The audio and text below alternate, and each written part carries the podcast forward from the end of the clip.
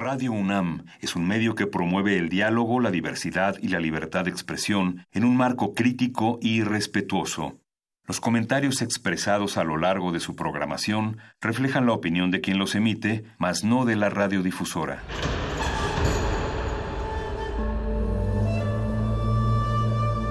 Un templo para la apreciación del ser mediante el sonido. mediante el sonido para nosotros. El sol sale durante la noche. Nuestros gritos llevan la mesura del silencio. Y el descontento está lleno de baile y risas. A todo, incluso a nosotros, nos resistimos. La universidad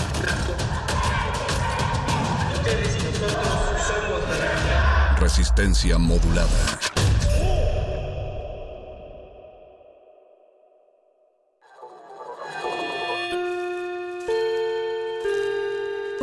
Que hayas tropezado y caído no significa que vayas por el camino equivocado. Becario cinta blanca. Significa que todavía no te la sabes. Todavía. Todavía. Todavía. Bécame mucho.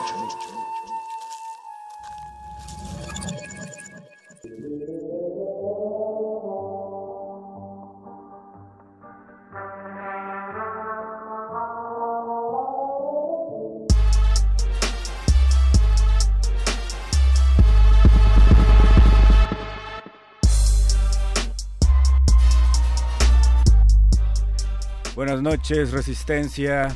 En este 20 de noviembre de 2019 estamos transmitiendo en vivo a través del 96.1 FM desde las instalaciones de Radio UNAM en Adolfo Prieto en la Ciudad de México. Andrés Ramírez, el Voice, Luis Flores y el Mago Conde ya están listos en los controles de esta trinchera sonora para iniciar la transmisión de esta nueva emisión de Resistencia Modulada, la cual inicia como cada miércoles con su sección favorita, la Machi Day Bécame mucho. Pero bueno, les recordamos el teléfono en cabina 56, no, perdón, 55 23 54 12, Twitter arroba R modulada, Facebook Resistencia modulada. Pero vámonos con la información porque la beca es de quien la trabaja. La primera opción que traemos esta noche es la de FinPro 2020. Para aquellos que no conocen, FinPro es un evento de mercado eh, de música. Hay los mercados de artes escénicas donde entran teatro, música, todo lo que sucede en un escenario, pero este en específico se enfoca en el mercado de la música. Entonces, esta convocatoria es para los showcases que se llevarán a cabo dentro de los días de este evento. Convoca músicos y organizaciones musicales que desarrollen su trabajo en música popular, música tradicional y música clásica. En la categoría de música popular urbana incluye lo que es rock, hip hop, electrónica, jazz, tropical, fusiones y nuevas tendencias. Entre otros requisitos deben de tener nacionalidad mexicana o de cualquier otro país del continente americano. En el caso de Argentina y Chile se realizarán convocatorias simultáneas o en conjunto con las organizaciones provenientes de esos países y que serán parte de FIMPRO. Al día de hoy todavía no salen las convocatorias específicas para Argentina y Chile, sin embargo estén pendientes porque no deben de tardar en salir esta, estas bases para estos países en específico. Los que sean seleccionados eh, deberán presentar un show o un set de 25 minutos que será ante managers eh, y gente importante de la industria musical. Pueden checar el sitio oficial para que vean qué, tipo de evento es y qué tipo de personajes van a los showcases. Y por eso es que es importante aplicar en esta convocatoria para todos aquellos que ya están dedicándose con música original en el medio artístico, específicamente de la música. Sin embargo, deben de tener conscientes que los gastos en su totalidad los asume la banda o el artista. La siguiente opción es de Arthur Emerging Arts Prize 2020 o el premio eh, de los artistas emergentes Arthurs. Cierra el próximo 19 de enero de 2020, así que tienen tiempo y considera propuestas de escultura, fotografía y nuevos medios de comunicación. Hay cinco categorías diferentes, todas incluyen lo que es una exposición de su obra o de su trabajo que haya, con el que hayan ganado y una parte eh, del premio es en efectivo, que es lo que siempre nos interesa en esta su sección Chidey e interesadota. Vega de mucho, las categorías en cada una, eh, lo que es el efectivo van desde los 1500 hasta las 3000 libras esterlinas. Y para cerrar esta noche, traemos la de Proyecto B, muchos ya la conocerán, eh, cierra el próximo 15 de enero a la medianoche y es una plataforma de intercambio y colaboración que apoya la producción y difusión de iniciativas sobresalientes de arte y cultura con trayectoria probada. Los titulares de las iniciativas deberán comprobar cinco años de trayectoria en todos los casos. En todos los casos se refiere a cualquiera de las dos categorías que tiene esta convocatoria. La primera categoría es organizaciones. En esta tienen que aplicar a través de donatarias autorizadas vigentes y podrán obtener montos fijos de hasta 2 millones de pesos. O sea, hasta puede ser menos, pero el máximo 2 millones. La siguiente categoría es independiente y en esta eh, aquellos solicitantes que no tengan la autorización vigente de donataria podrán aplicar en la plataforma de Fundación BBV para recibir el estímulo a través del Fondo Nacional para la Cultura y las Artes FONCA, siempre y cuando se cumplan los requisitos que indican. En esta categoría se podrá obtener montos fijos de medio millón de pesos. Pero bueno, ¿dónde pueden consultar todos aquellos que no tenían lápiz y papel a la mano? Pues en Facebook de Lecharre, en Twitter arroba R modulada, Facebook Resistencia Modulada, con el hashtag Beca Mucho. Pero mientras tanto, los dejo con Mouthful of Diamonds de la banda Phantogram, quienes estuvieron el fin pasado en la reciente edición del Corona Capital, este tema que fue incluido en el set de esa noche. Se quedan con Muerde Lenguas, Manifiesto, Playlisto, pero nos escuchamos la próxima semana con más opciones de convocatorias donde puedan aplicar mexicanos, porque la beca es de quien la trabaja.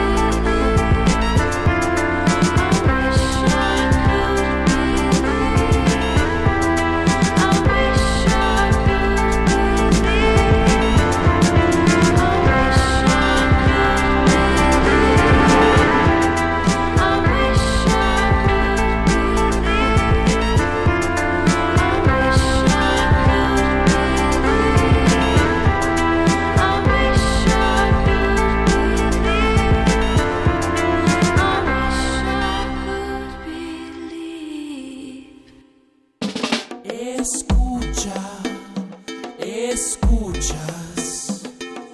Resistencia modulada.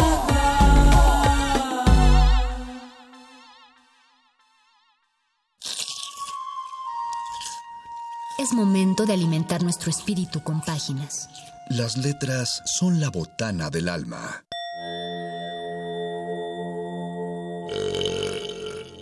Recuerda la máxima. Los libros son como los tacos. Aún los malos son buenos.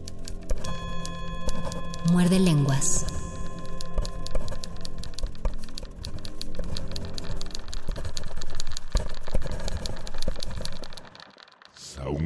Muerde lenguas. Muerde lenguas.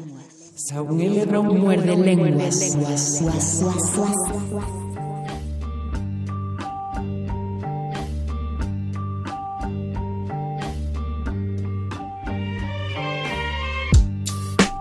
Lo bueno de que ya sea miércoles es que faltan dos días para el fin de semana, para el viernes.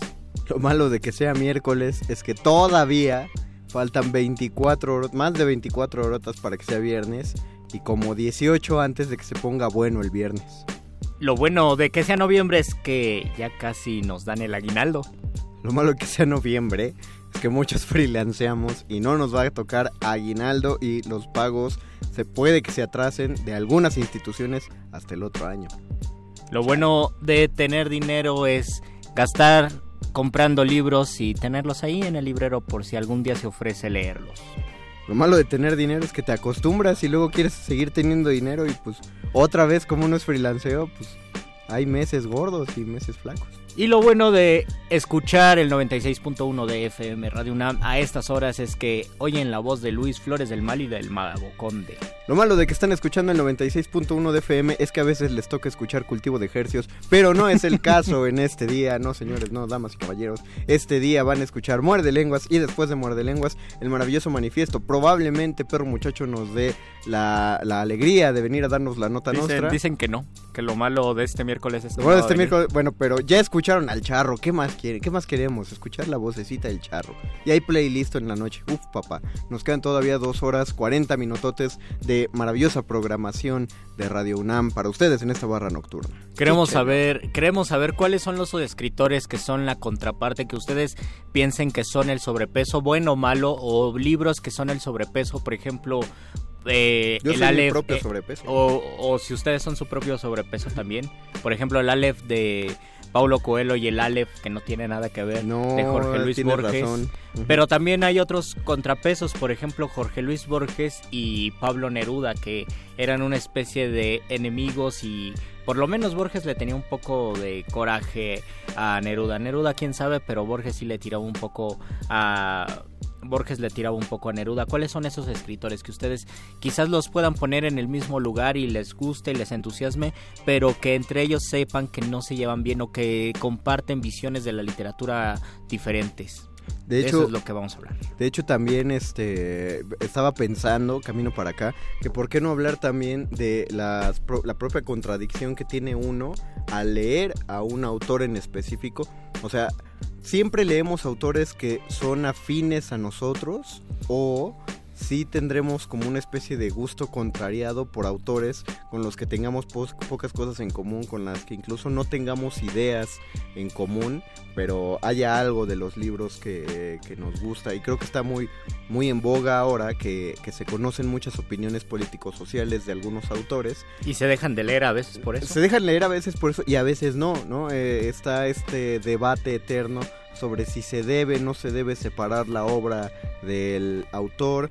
Eh, creo que el ejemplo más claro que tenemos todos es Mario Vargas Llosa. Sí. Eh, uno, uno deja de disfrutar los libros a raíz de que ya sabe como sus tendencias políticas o uno los sigue leyendo a pesar de que ya le caiga mal eh, Mario Vargas Llosa. Y, y tal cual en cuestión de gustos, ¿no? Me cae mal el autor, probablemente me gusta el libro. Quiero saber si hay alguien allá afuera que esté en ese caso. Yo pe- personalmente en el caso de Mario Vargas Llosa me parece pues me parece que es un viejito ya, ya dando opiniones desde su desde su punto de vista muy Desde- conservador. Desde su premio Nobel y Desde desde su premio sus Nobel. conferencias que las cobra carísimo. Exacto, desde un montón de privilegios, pero no me acaba de caer mal, por ejemplo. ¿no? Eh, en, en ese aspecto todavía no me ha llegado tan duro a, a caer mal como para dejar de lado sus libros, pero cuando, lo, cuando leo noto que sí está completamente su pensamiento. Eh, lo que me gusta es la prosa, el modo en el que la construye. Muy en desacuerdo con muchas cosas. No sé.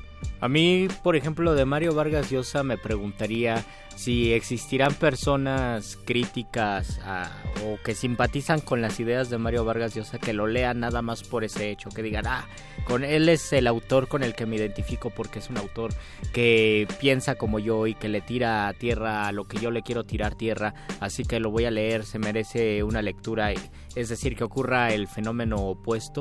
Yo dudo que existan esas personas, pero también dudo que una persona que tenga deseos o que tenga eh, que sea un buen lector de novelas, descarte a Mario Vargas Llosa. Quizá lo descarte por una cuestión de ritmo de lectura, porque conoce otras novelas o conoce muchos muchos textos, entonces pues se va a buscar ¿no? otras otros escritores y no necesariamente se tiene que aventar la obra de Mario Vargas Llosa. También tendríamos que preguntar cuáles son los... Eh, debe, debe tener fans en México que se hayan chutado todos los libros, que estén a la espera de un libro y que lo, lo hayan leído con gusto y cuáles de esos... Eh, fervientes lectores de Mario Vargas Llosa eh, ya dejaron de serlo. Yo no sé tanto si como si lo esperaran, regreso al, al, momento en el que la gente dijo que García Márquez se iba para abajo con el de Memoria de mis putas tristes, que sí se lee muy distinto al otro García Márquez, pero ahí mi contradicción es que ahí me gustó mucho más. Oh. Ah, probablemente, y, lo voy a decir aunque quede de la manera más ignorante posible, probablemente porque sí siento que es una forma, sí, sí facilitó su forma de narrar, sí escribió eh, más sencillo, no, no deja de tener sus artificios y para mí no deja de ser una gran novela, pero estoy de acuerdo con todos los que dicen que, que, bajó un poquito de su, de su nivel. Y también tendremos que preguntar si el nivel de calidad baja realmente porque es una, es una impresión que nosotros tenemos independientemente de conocer el contexto o si es que opinamos eso justamente porque sabemos que es un escritor que en 1982 ganó el premio Nobel, que eh, el, primer, la primera novela fue un rotundo éxito que se sigue vendiendo. Entonces, con base en todo eso, ya, ya juzgamos una novela que escribió 30 años después o o veintitantos años después.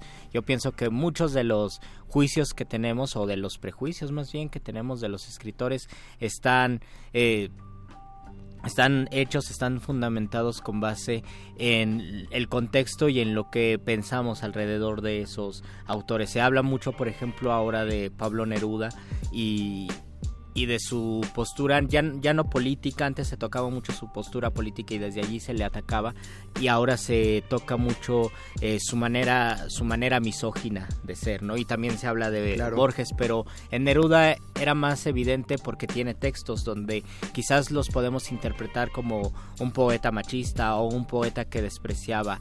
Hay, eh, hay, uno en particular, ¿no? De, de, no me acuerdo esta cuestión de juventud en el que parece ser y tiene todas las miras de que está narrando que abusó sexualmente de una de una sirvienta. Me sí, justo justo era lo que lo que quería poner en tela de juicio porque cuando publicaron un fue una ¿cómo se llama? una infografía. Ajá. Eh, cuando publicaron la infografía compartieron el, el poema de Neruda eh, donde donde narra que que abusa sexualmente o donde uno puede concluir que abusó sexualmente de una, de una mujer.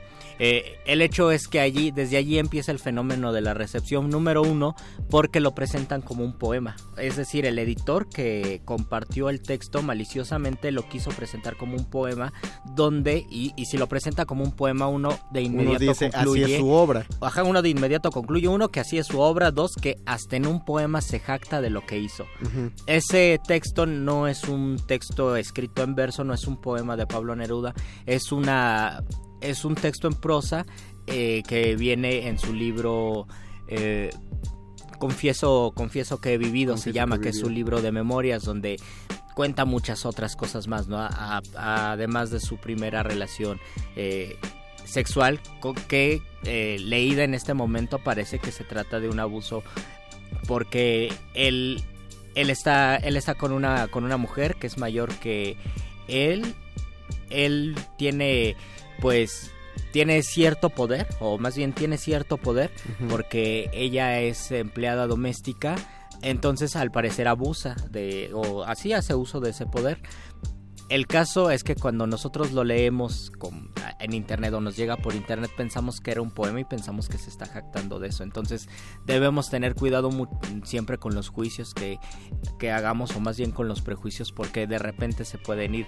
Eh, cierto manejo de la información que no es lo oportuna. Y remitirnos a las fuentes siempre, ¿no? Eh, claro, es que lo curioso de la, infografía es que ni siquiera se presenta como un poema. Intuimos que es un poema, primero porque es Pablo Neruda y segundo porque pues el texto está dividido en cada uno de los cuadritos de esa infografía. Entonces en nuestras cabecitas lo armamos y decimos debe ser un poema. Debe ser un poema porque Pablo Neruda escribió muchos poemas. Exacto. Eh, es este ejercicio que yo siempre te he dicho que quiero algún día hacer, el de ir a un taller literario, por ejemplo un taller de poesía y llevar un poema poco conocido de un autor muy bueno y reconocido.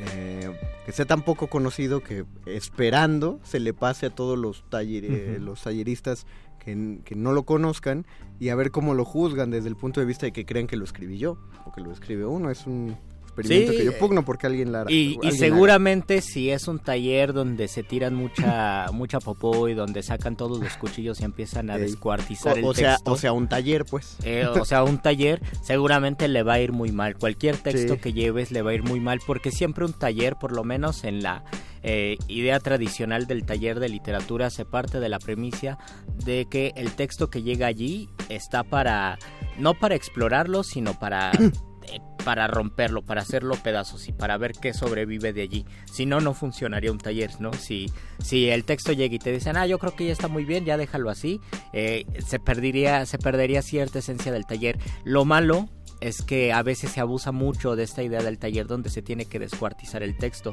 y muchas veces eh, se primero el, en el taller se se privilegia o se atiende más al deseo de descuartizar el texto que al deseo de notar cuáles son cuáles son las partes importantes o cuál es lo bueno la carnita que tiene y que se puede aprovechar no en el, texto que lleven los compañeros. Y lo segundo es que muchas veces se vuelve homogénea la poética de los talleristas o de los que van al taller es decir todos terminan escribiendo más o menos igual porque todos aprendieron la misma técnica. Y esto suele suceder cuando uno asiste muchísimo tiempo a un taller. Si uno va de vez en cuando no creo que haya problema, pero si uno ya está acostumbrado a esa dinámica, es posible que los textos que uno comparta o que uno termine escribiendo van a ser muy parecidos a los textos de los compañeros. Puede parecer que esos talleres son más un taller de crítica tóxica. Ajá. Es, difícil. Eh, un, un, buen maestro, un buen director de un taller debe marcar las pautas desde qué punto de vista se tiene que ver un, un texto. Pero nos desviamos un muchito del tema. Creo que otra contraposición que podemos pensar en, en nosotros mismos es libros o autores que en un momento me gustaban mucho y que me dejaron de gustar con el ah, tiempo, o al revés, que odiaba y después de un tiempo me encantaron. Ya hay un chorro de comentarios. Ya hay un chorro de comentarios. Facebook Live en Facebook Resistencia Modulada. ¿Quieren ver nuestras contradictorias caras que no le hacen uno, uno creería que... Que no le hacen qué a nuestra voz, que no le hacen... Justicia. Justicia a nuestra voz. Uno pensaría que con esta voz hay una cara que, le hace, que se hace digna de esta voz, pero si ustedes nos escuchan, díganos cómo somos físicamente y luego ya se dan cuenta. Exacto, ¿cómo creen, cómo creen que somos? Y después ya nos escuchan. Digo, nos ven en Facebook. Y luego ya nos ven en Facebook y dicen, ah, sí, sí tienen la voz bien guapa nada más. Querido diario, chale. Juguito de chale. Enrique Sandoval nos dice, buen tema, saludos, saludos, Enrique. Saludos, Rutilio Ruiz nos dice, de acuerdo, Vargas Llosa es mi novelista en discordia.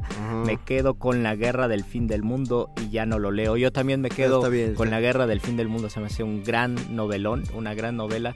Yo la leí porque mm, justo era en la adolescencia me gustaba, bueno, todavía me gusta mucho todo lo relacionado con Brasil. Supe que era una novela que hablaba de una resistencia en Brasil y por eso la leí, me gustó muchísimo, me gustó la narración, me gustó las estrategias narrativas de Mario Vargas Llosa, eh, estos cambios que a veces ya se vuelven bastante clichés de cambiar el narrador de primera persona o, incluir algunas cartas, que también eso se ve por ejemplo en Noticias del Imperio, pero este este tipo de estrategias narrativas creo que hacen que la lectura sea eficaz, fluya bastante y uno no se aburra, sobre todo si uno no está acostumbrado a leer novelas, cuando se avienta una novela así que te van cambiando la jugada eh, a cada rato, eh, uno la disfruta muchísimo. Eh, Mario, bueno, Ruiz nos dice saludos, excelente tema, gracias a ti. Gracias a ti. Mario Espejel nos dice aquí estamos presentes Uh. y nada más. Hola Mario Espejel, qué bueno que estás presente. Díganos cuáles son los escritores que creen que se contrapongan o también eso, los escritores que en algún momento hayan pensado, eh, más bien les haya gustado, se hayan emocionado, hayan tenido un póster allí y de repente hayan dicho, pues chale, la verdad ya no me gusta tanto. En, en 60 segundos para antes de irnos a música, ¿a ti te suena un autor que te dejó de gustar o que te empezó a gustar? Sí, me suenan muchos, au- creo que más, no, no sé, pero uno que me dejó de gustar, Federico García Lorca. Ah, ya no te gusta ahorita. No, la verdad no. Pero- Perdóname, y, veo, y Federico. veo que te duele. veo Sí, te- me duele porque o sea, a mí me encantaba. Yo me quería aprender el romancero gitano cuando tenía Ah. 20 años o 18. Un autor que no me gustaba en la prepa y ahora lo adoro, pues es Jorge Luis Borges. A mí no me gustaba el Fausto de Goethe. Eh, Oh. La primera vez que lo leí eh, se me hacía insufrible.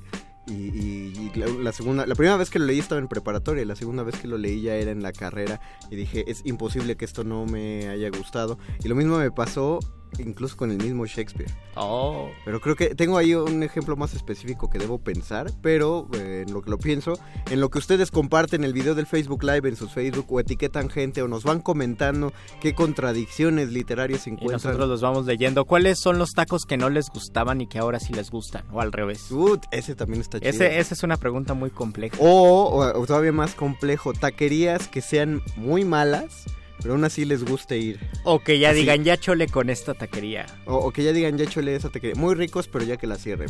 ¿va? De, de todos. Borrego viudo. Borrego Viudo, te estamos viendo.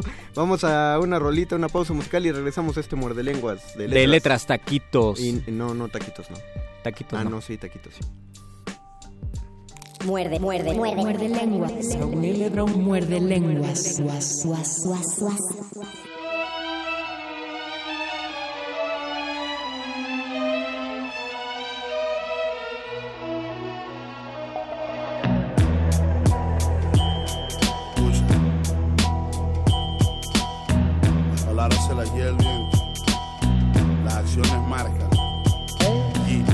concierto más, repleto de personas. Otro camerino más, con putas y drogas. Whisky caro con soda, los tenis que están de moda. Todos en el party ríen, pero estando a solas lloran. Otro kush caro, otra cena lujosa. Pero es otro minuto más sin mi hijo y mi esposa. Es otro día que me duermo al salir el sol. Y al despertarme fue otro día que se me pasó. Otro día más que mi mamá está lejos y se me olvidó escribirle porque yo soy un pendejo. A veces paso meses sin escribirle a mi viejo. No soy tan bueno cuando me sincero ante el espejo. Es que yo no planeé esta vida, nada de esto lo soñé. Yo solo quería mostrar mis rimas cuando comencé. Crecí durmiendo en casa ajena en todo palo negro. Rapeando en las camioneticas que iban para mi pueblo. Me criaron para estudiar y subsistir mediante un sueldo. Pero la pateadera de calle me dio el don del verbo. Mis más preciados tesoros son mis recuerdos. Mi debilidad más grande quizás sufrir de los nervios. De donde vengo no era común ser un rapero. Nadie lo había logrado hasta que llegó Cancerbero. ¿Quién iba a imaginar que aquel gordito de turmero terminaría cantando y conociendo el extranjero? Sudado por la brisa, repetía las camisas desde el 2007. Improvisa que improvisa. De cuando vestir ancho ameritaba una requisa y por andar grafiteando te daban una paliza. En mi familia siempre me miraron grande, pero dudaron cuando decidí independizarme. No pude complacerlos con estudiar y graduarme. Me tuve que ganar su confianza y reivindicarme. Como si fuera poco, de repente me hice padre. Con mucha más razón, ahora debía ser responsable. Jamás olvidaré aquella llamada que hice un pana que transformó mi vida de la noche a la mañana. Semana tras semana, depresiones fueron varias. Cuando nació el bebé no tuve ni para la cesárea. Me lo prestó una tía mía que se llama Leonarda. Porque aunque dude, a veces tengo un Dios que me respalda. Primero fue Perú, después vino Ecuador. Luego conocí México, Chile y después Colombia. Ya por América Latina, Pedro Elías lo nombran. Ya que el gordo inseguro no quedaba ni la sombra. ah. Pero como Tupac le dijo a Biggie, disfrútate el principio porque luego es duro vivir. Debiéndote a personas que te admiran y te añoran. Pero nunca sabrán si sufres, si ríes o lloras, si hay comida en tu nevera o agua en tu cantimplora, si tu bebé está enfermo o estás mal con tu señora. Solo están para hablar atrás de una computadora y juzgarme como si me conocieran en persona. Pregunten en la calle a tú el que me ha conocido cuando camino mi pueblo y con la gente me consigo. Si luego de estos años y toda la mierda que he vivido hay egocentrismo en mi mirada al conversar conmigo. Disculpa no les pido porque asumo lo que digo y no me justifico que no pienso bien cuando me arrecho. A pesar de que mi trabajo es ser un liricista, las palabras se las lleva el viento y marcan son los hechos. Oh, gracias a ustedes yo tengo comida y techo y claro que me debo a ustedes, pero no les da derecho dar al acecho del último tema que haya hecho, porque está de moda criticármelo si suena arrecho y si suena mal que importa, yo estoy abierto a opiniones de gente que en verdad primero escucha las canciones, de gente que en verdad oye mis improvisaciones, no de los que simplemente repiten lo que otro pone. Yo no llame retraso a las personas que me apoyan, sino a los que les encanta meter la mano en la olla. Aún no tengo ni casa, ni carro y tampoco joyas. Yo solo intento ser feliz, coño, porque se enrollan. Y si quiero irme para Europa o para los Estados Unidos, es por la mismísima razón que tú también te has ido. Eso no significa que de mi raíz me olvido, sino que estamos pelando bola y todo está jodido. Esto no es otro comunicado, esto es otra canción, como tantas con las que según gané tu admiración. Y te llegué al corazón y te serví de inspiración, pero apenas tropecé me desmechaste sin razón. Un error que cometí ahora me estás destruyendo, juzgando como si ninguno estuviera sufriendo. Si dudan de mi integridad y la humildad que tengo, entonces les recuerdo quién soy y de dónde vengo. Soy Pedro, Elías Aquino, en la capela de Turmero,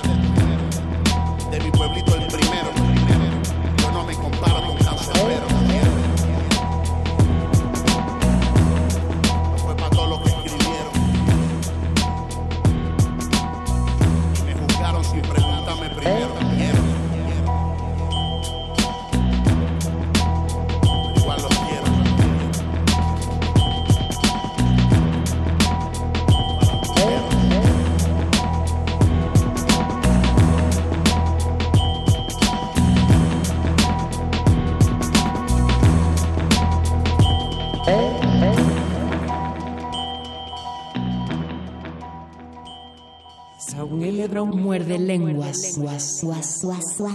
Muerde, muerde, muerde. Muerde lenguas. Muerde lenguas.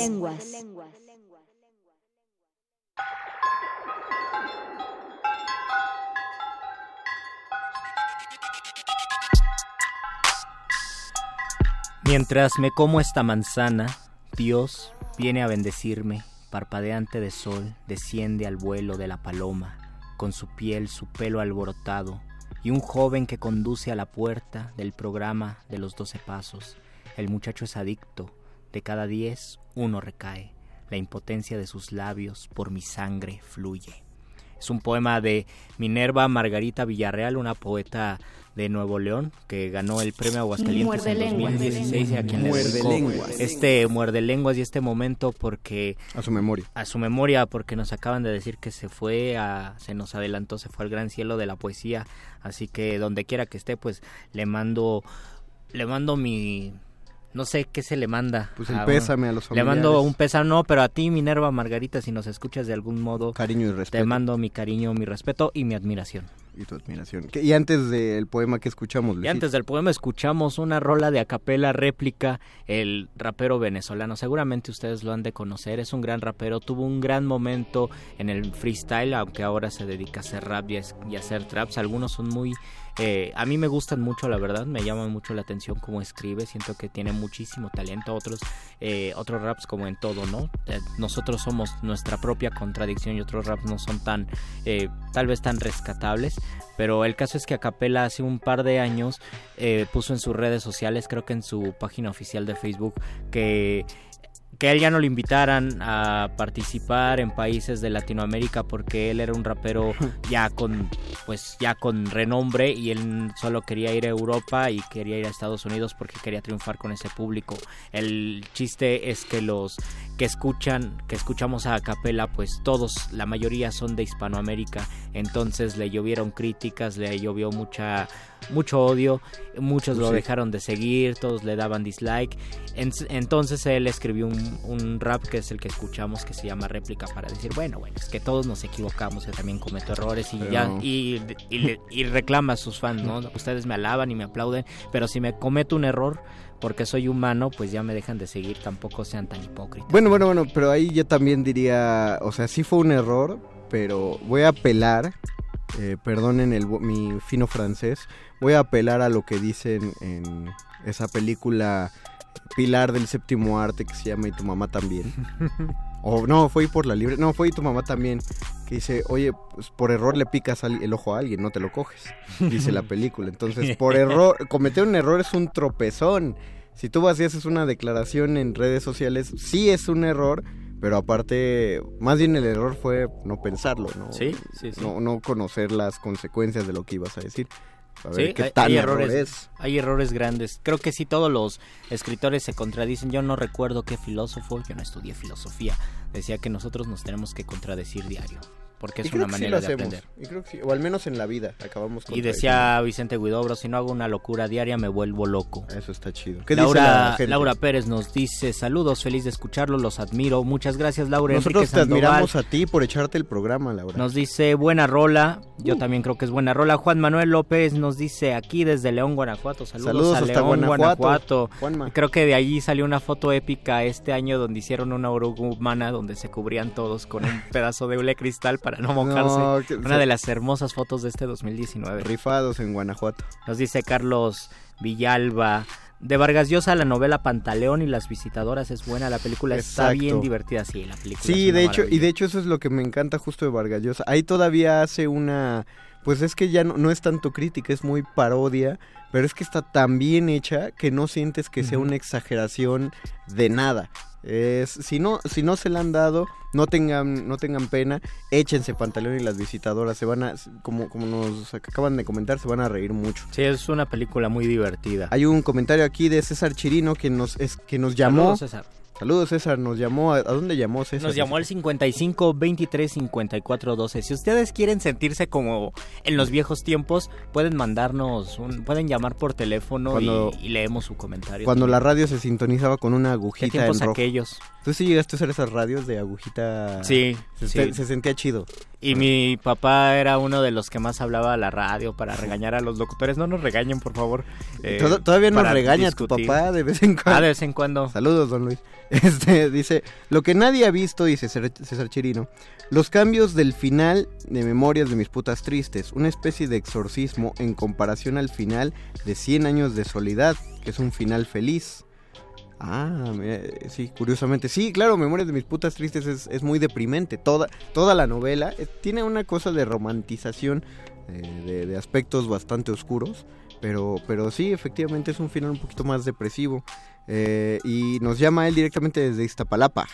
Yo no, yo no sé si 100 años de soledad tenga un final aparentemente feliz o un final feliz. Pero es, no, Me siento, siento que es un final... es placentero el final. Es, es un final placentero, es un final, sí, justamente es un final que te, que te causa placer y que dices, ay, güey, ¿cómo, ¿cómo ocurrió todo esto en 120 años, que es la edad que tiene Úrsula, ¿no? En los últimos momentos de su vida y desde que llega hasta que pues ya está por morir, ya era una mujer muy anciana. Se me hace un final medio revoltoso, pero no sé si sea un final feliz. Ok, ¿qué más dicen Nos en Facebook? dice Sergio Romero Gutiérrez. Igor Caruso es un psicoanalista del que hace como cinco años se supo que había sido nazi. Oh. Ah, Tuvo es que- mucha influencia en la formación del círculo psicoanalítico mexicano. Ok. Cuando se supo de su participación en la Segunda Guerra Mundial, varios psicoanalistas abandonaron la sociedad. Personal y teóricamente me parece un autor crucial para entender la lectura de fenómenos sociales desde el psicoanálisis y sigo leyéndolo.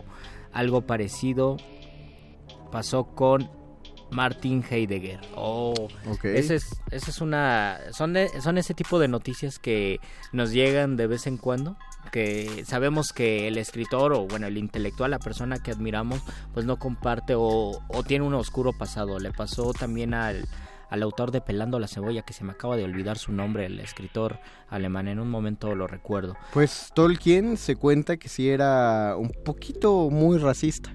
Eh, Oh. Sí, algunas descripciones... Lovecraft también. Lovecraft y era misógino, misógino además, Lovecraft. Sí, sí eran xenófobos ambos. Y uno que sí era misógino y pero No lo ocultaba. que uno que era misógino y que no era que no lo ocultara, pero que no no escribía de eso es Jorge Luis Borges. Es un escritor que quería ser lo más impersonal que se pudiera. Incluso cuando hace su conferencia, cuando dicta su conferencia de la ceguera, dice, ah, bueno, yo me he dado cuenta de que las personas prefieren lo particular que lo general, lo personal, lo individual, a lo colectivo, así que voy a hablar de mi, y él dice, de mi modesta ceguera personal.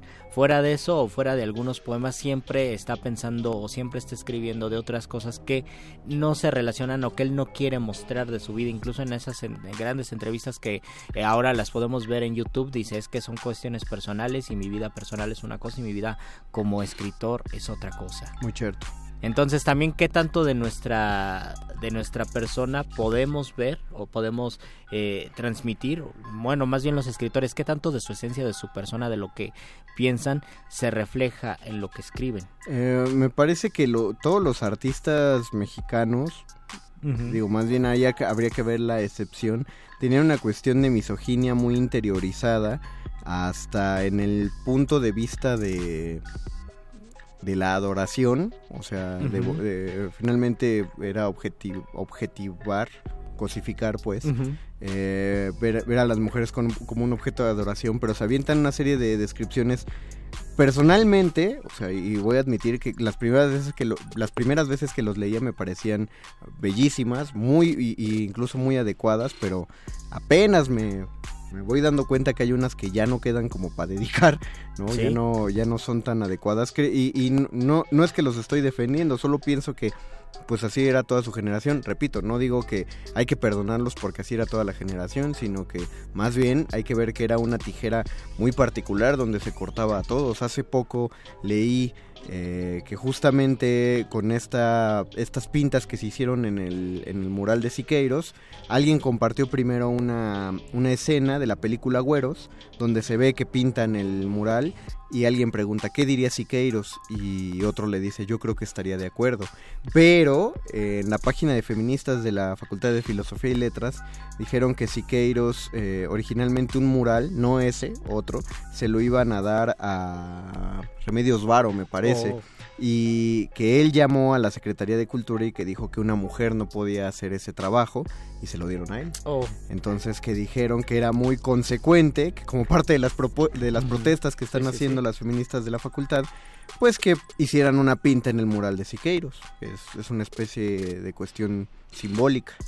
Y otra vez vuelve el eterno debate de abandonar textos o abandonar obras, abandonar a artistas que nos gusten, pero que su posición política o su visión del mundo, su manera de ser patán o terrible, cruel, no nos guste y ya por eso no los tenemos que leer o sí los tenemos que leer Yo- porque, eh, porque su obra es independiente a su vida o, que, o pensamos que su obra está impregnada de su vida, entonces si estamos leyendo eso estamos eh, significa que estamos leyendo eh, una ideología que no es una no sé una ideología racista o clasista o machista. Yo soy, yo soy muy malo para dos cosas. Primero, para separar a los autores de sus obras. Y segundo, para desdeñar las obras de un autor a partir de su vida. O sea, yo sí no, eh, no, no me- no me puedo separar solo porque la, por la ideología, porque la ideología sea caduca. Eh, la única defensa que yo encuentro en eso es una... eh, ojo, y estoy abierto a debate. Eh, es una, una aclaración que mandó a poner la Warner Brothers al principio de sus, de sus caricaturas. Porque ya ves que se siguen haciendo retransmisiones de los. Merry Melodies, eh, lo que nosotros conocimos como fantasías animadas de ayer y hoy, que muchas de ellas estaban llenas de, estereotip- de estereotipos eh, horrendos, Muchísimo, raciales sí. y de todo tipo, ¿no? Todos recordamos cómo dibujaban a la comunidad negra o a los asiáticos, ¿no? Principalmente a los japoneses por la cuestión de la Segunda Guerra Mundial. Y la Warner Brothers mandó a poner antes de sus caricaturas un, un, este Un disclaimer, un comunicado que dice que las siguientes caricaturas eh, fueron hechas en un contexto donde existía xenofobia, racismo, bla bla bla bla bla bla. Oh. Lo marcan y dice, aún así las presentamos tal cuales fueron hechas en su como fueron presentadas en su época, porque negar estas creaciones sería negar que estos prejuicios existieron en algún punto de la humanidad. Me parece una postura maravillosa, o sea, la Warner Brothers dice, reconocemos que esta, estas obras, yo las llamaría de arte, esas caricaturas, estas obras de arte están plagadas de, cuestiones que, que ahora reconocemos como fallos, pero no las vamos a censurar ni las vamos a enlatar porque a partir de ellas es que ahora sabemos que algo estuvo mal Oh. y solo por eso debemos continuarlo viendo. Ya que, sobre todo, ya que ahora tenemos el criterio para decir eso es incorrecto, eso está mal y eso no está chido.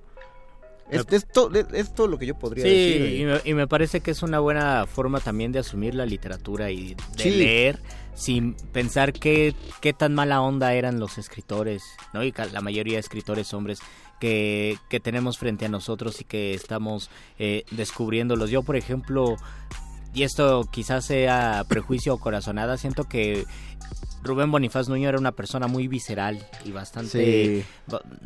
a la memoria y con el perdón de, de, de don Rubén era un era bastante patán en ciertas en Sí. ciertos actos de su vida pero eso no le quita que sea un gran filólogo y que haya sido uno de los grandes traductores de la literatura grecolatina y una de las personas pues más geniales que ha tenido la UNAM y que ha tenido pues el país y, y además uno de los grandes poetas que como ustedes ya lo habrán sabido eh, a nosotros nos gusta y siempre hemos compartido poemas aquí estoy, de acuerdo, estoy de acuerdo. Creo que algo debía tener ahí incluido. Creo que es la cuestión de no tener que idolatrar, ¿no? Sería más, más duro y difícil aceptar que era de ese modo si lo pusiéramos en un pedestal y en lugar de ver como probablemente era por su contexto, por el poder que tenía, por su talento.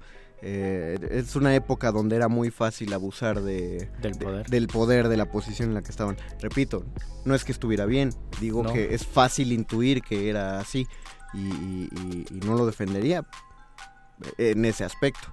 Si alguien me pregunta, el, el mismo amiga a la que amo tiene muchas, eh, uno de los poemas que más hemos repetido aquí, que más nos encantan, tendría varias cuestiones que serían debatibles. Estaría Sí. padre invitar a algunas de las escritoras eh, que hemos tenido aquí, justamente para hablar acerca de ese, de ese tema, qué cosas identifican ellas y ver qué tanto se puede rescatar en el valor de, Sí, del porque poema. por ejemplo. el, el- el mismo el mismo punto del poema es tú eres joven y consérvate joven. Ajá. Entonces existirá cierta justificación al momento de decir te amo porque eres joven y porque Pero- tienes los dones de la juventud que en la vejez ya no vas a tener. pero habrá una especie de retribución cuando él dice y cuando yo envejezca, mándame la fregada, porque justamente estoy, voy a hacer lo que estoy desdeñando, se, se reivindica o no.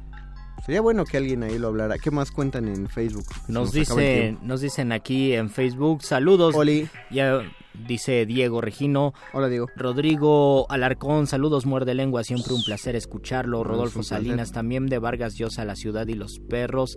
Y nada más. Vargas Llosa fue el, el, el autor de fue, la noche. fue el autor de la noche. ¿Qué otros escritores al principio te gustaban y ahora dices, ya no me gustan tanto?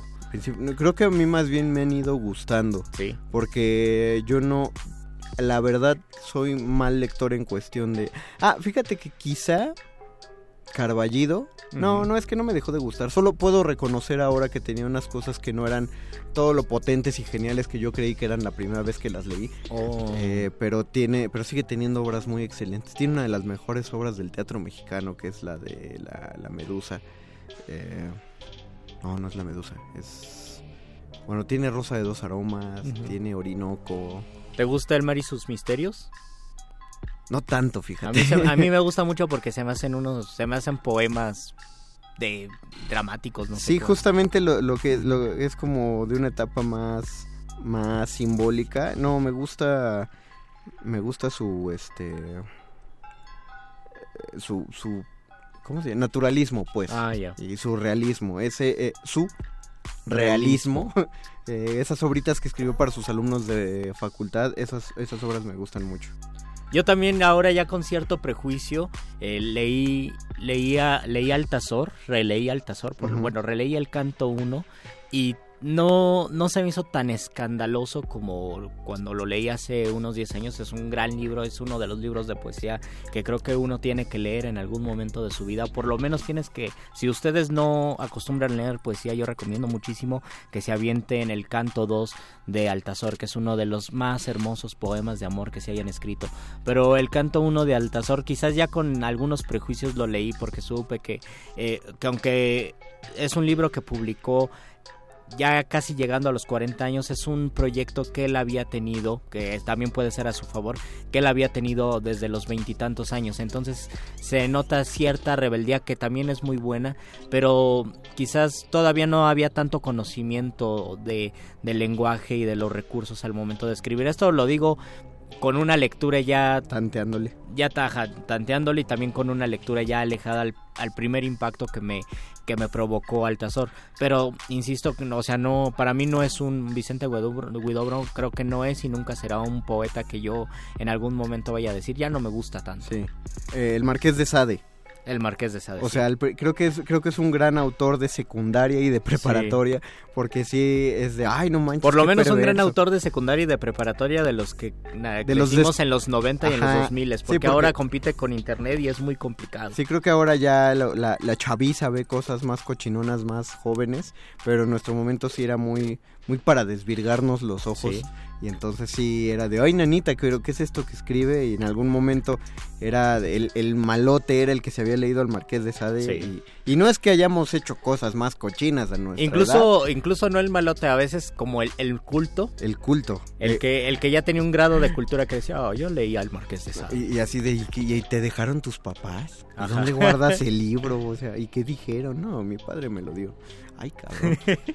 Sí, no, te digo, no es que hayamos hecho cosas más cochinas que las descritas por el Marqués de Sade, pero eh, pues ya no es el mismo impacto de, un, de un despertar sexual. Sí, quizás, quizás es porque también acostumbramos a leer libros en cierto momento de nuestra vida y ya cuando pasa el tiempo ya no nos llaman la atención, ya nos llaman la atención más cosas o descubrimos otros autores o redescubrimos autores que en su momento pues nos habían parecido lejanos a lo que nosotros sentíamos. Un, un escritor que me gustaba, me dejó de gustar y me volvió a gustar fue, y ya lo hemos mencionado, fue Mario Benedetti. Mario Benedetti, creo que a todos, bueno, yo recuerdo que mi papá ponía el cassette con los poemas de Mario Benedetti desde que yo tenía 10 años y me gustaban. Y cuando yo empecé a leer y escribir a los 16 me gustaba Mario Benedetti. Después, obviamente, en la facultad donde todos desprecian y odian a Mario Benedetti porque es el Ricardo Arjona de, los poetas. Eh, no, no vayamos tan lejos, es, es el aute de los de los poetas. Es el aute de los poetas. El Drexler. Eh, no, sí, es más el Drexler. Por eso, ¿ves? Pero es más el Drexler. el Arjona no. Es el Jorge Drexler de los poetas. Entonces lo despreciaban y decían, ah, ¿cómo que te gusta Mario Benedetti? A nadie de aquí le gusta Mario ¿Sabías que no escribe sus propias canciones, Mario Benedetti? ¿Y ese no es el sombrero de García Márquez? así, justo, justo así nos pasaba en la facultad y... Y ya después de salir de la facultad yo dije, Mario Benedetti sí es un poeta que vale la pena leerse, es un poeta que a mí me gusta y a mí me entusiasma.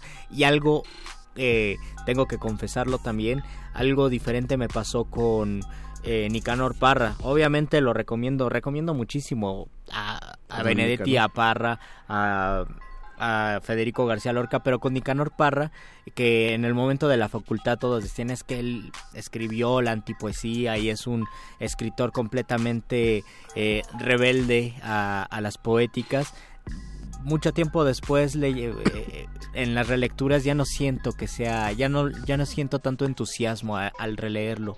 Y por ejemplo cuando he impartido talleres de creación literaria y les muestro poemas de Nicanor Parra y les muestro poemas de Efraín Huerta, que es uno de los grandes poetas mexicanos, a mí me sigue entusiasmando, o ahora me entusiasma más este, perdón, Efraín Huerta que Nicanor Parra y eran poetas que nacieron los dos en 1914.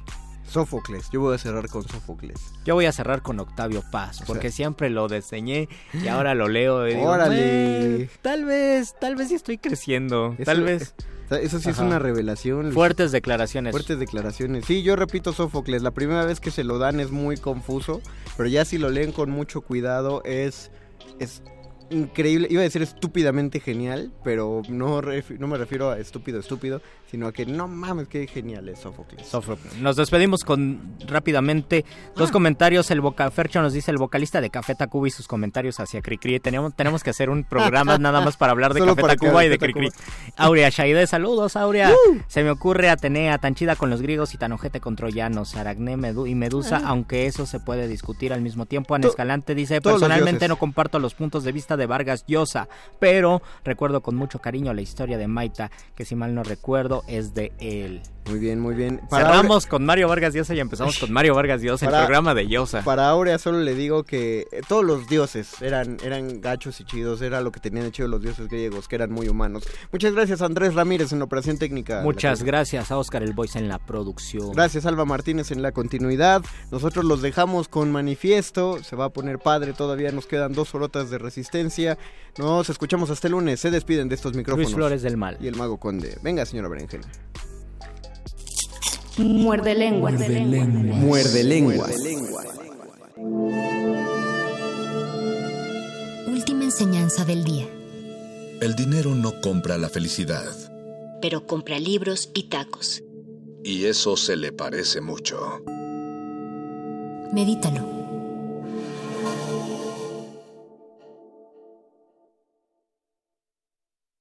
...2019...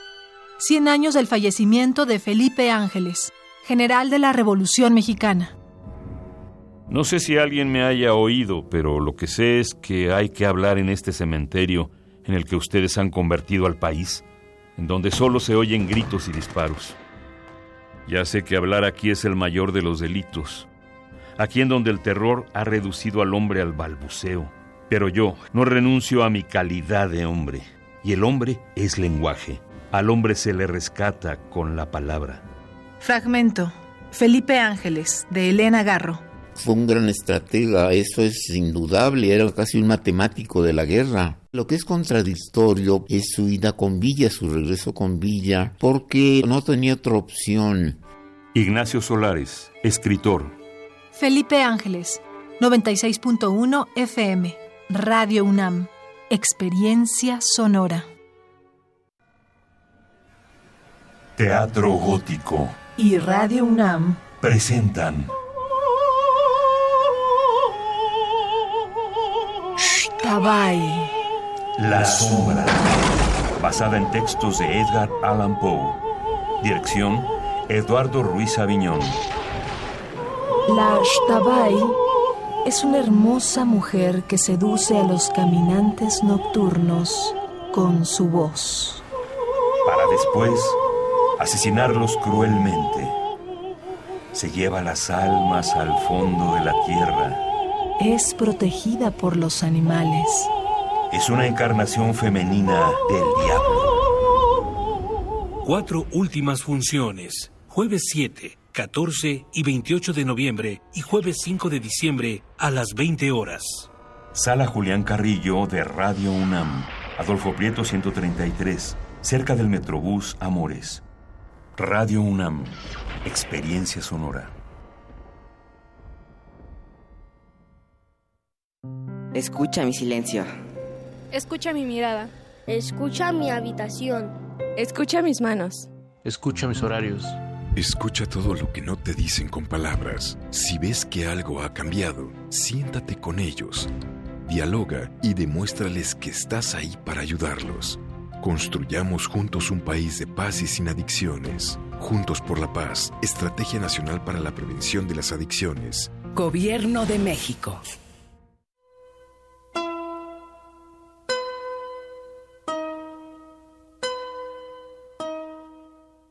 La tristeza se retrata en todita mi pintura, pero así es mi condición. Ya no tengo compostura. Frida Kahlo.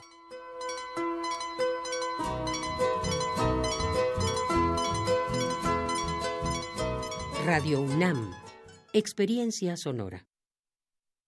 Escucha, escuchas. Resistencia modulada.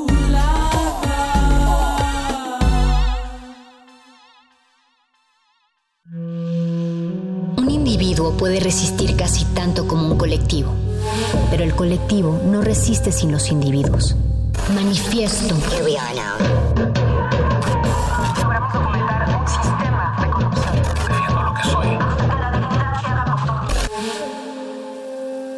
No hay sonidos distintos, solo separados. Tu cuerpo es una revolución. Manifiéstate.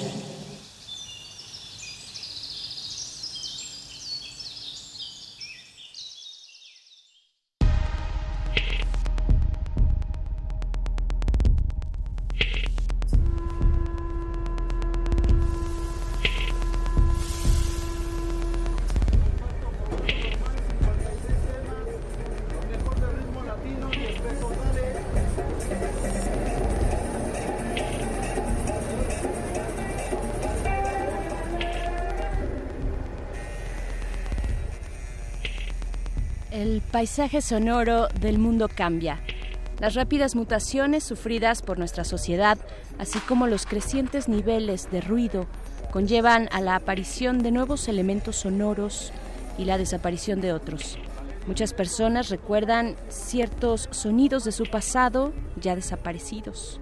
El sonido ha estado hasta la aparición del megáfono, del magnetófono, ligado al fenómeno energético que, que lo produce. No tiene la estabilidad de los objetos. Mientras los objetos, los edificios, los muebles permanecen, los sonidos son efímeros, desaparecen una vez producidos y los sonidos que existieron en el pasado no pueden ser oídos, salvo que estén recogidos por algún medio de grabación, posibilidad está bastante reciente. Pero los sonidos envuelven nuestra existencia, seamos conscientes de ello o no. Con el paso del tiempo conforman señales emblemáticas, marcas sonoras que son construidas, seleccionadas en función de características espaciales, temporales, culturales, incluso ecológicas.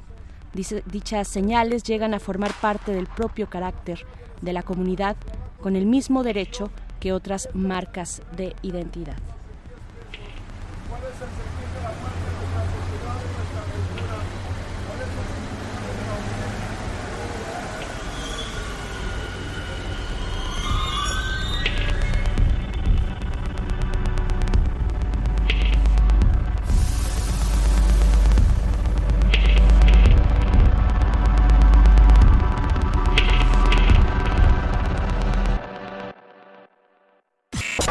Manifiesto.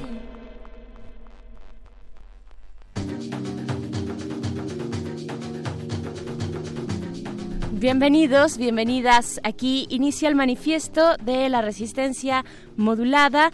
Yo soy Berenice Camacho y hoy, hoy estoy aquí solita en la conducción en esta noche. Mi compañera Mónica Sorrosa, quien le mandamos un abrazo, anda en algún lugar desconocido, perdida en las ondas sonoras de esta ciudad o de otra ciudad, pero me encargó, me encargó el puestito y aquí estoy, aquí estamos. No estoy sola en realidad, del otro lado del cristal está eh, Andrés Ramírez en la operación de la consola, Oscar Sánchez El Voice. En la producción ejecutiva, continúa Alba Martínez en su lugar precisamente de la continuidad, en este que es un miércoles 20 de noviembre, mm, son las 9 de la noche con 7 minutos y hoy ya, ya lo decíamos un poquito, hacíamos este guiño al inicio con esta lectura, un extracto un extracto eh, pues acerca de la memoria de la memoria sonora eh, se titula Nuestra memoria sonora importancia de los archivos de José Luis Carles. Y pues es que precisamente hoy estaremos hablando de sonido. Hoy tenemos una emisión dedicada a lo sonoro desde desde su restauración hasta la memoria sonora eh, hoy que además en, este día que se conmemora la, revolución, antes de entrar a cabina, me decía el mago conde, Mario Conde, decía, ah, por supuesto, esta grabación de, Porfirio Díaz, ¿no? Está muy famosa que hace, donde hace un mensaje a Edison en 1909. Bueno, pues ustedes nos, nos pueden compartir sus memorias sonoras de qué, de qué tratan, en qué consisten, o aquellos archivos que recuerden que son muy muy viejos o algunos no tan viejos pero que tienen un valor, un valor cultural, un valor emocional tal vez. De eso, de eso va el manifiesto del día de hoy porque viene, viene el segundo encuentro internacional de especialistas en audio de la Fonoteca Nacional y estaremos hablando de eso con Luis Delgado Revueltas, quien es jefe del Departamento de Restauración Digital de Audio, precisamente ahí en la Fonoteca Nacional.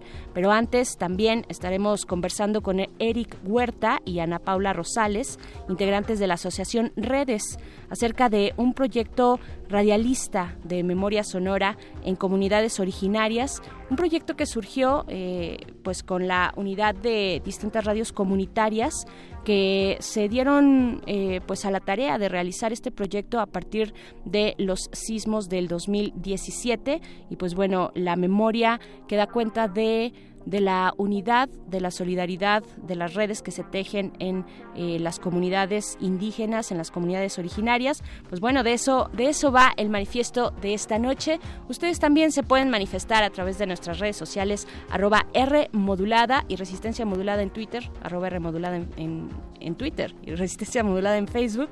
Así es que bienvenidos, bienvenidas se levanta o continúa en el vuelo esta nave de la resistencia.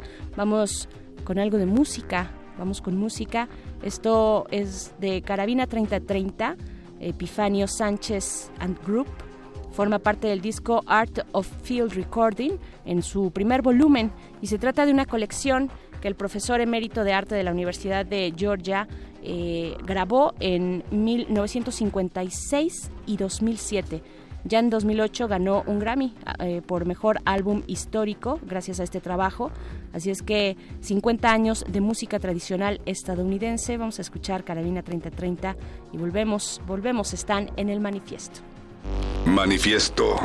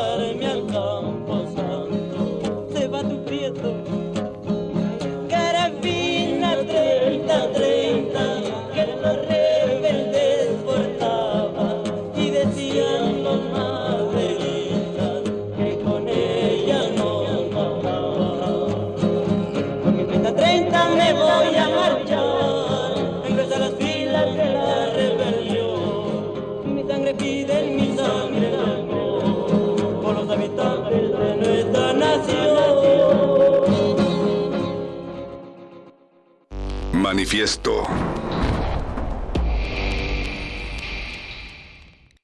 Abrazos amorosos de la Madre Tierra. Relatos y aprendizajes de comunidades indígenas a partir de los sismos del 2017. Los sismos del 7 de septiembre del 2017 trajeron muchas experiencias.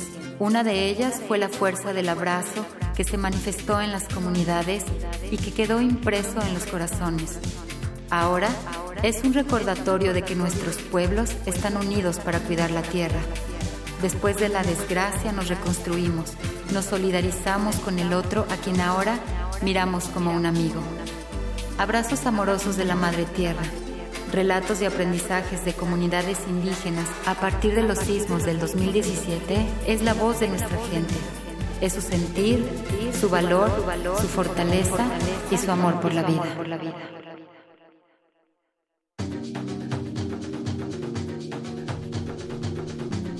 Estamos, estamos de vuelta. Me quedé escuchando, me quedé en este ejercicio de escucha de una probadita nada más de esta, pues de este archivo, de esta serie eh, sonora que se titula Abrazos Amorosos de la Madre Tierra, donde entre otras eh, esfuerzos y organizaciones está la de Redes por la Diversidad, Equidad y Sustentabilidad AC y precisamente están dos de sus integrantes aquí en esta cabina. Eric Huerta, ¿cómo estás? Hola, ¿qué tal? Muchas gracias, Bernice. Qué padre tenerte de nuevo aquí.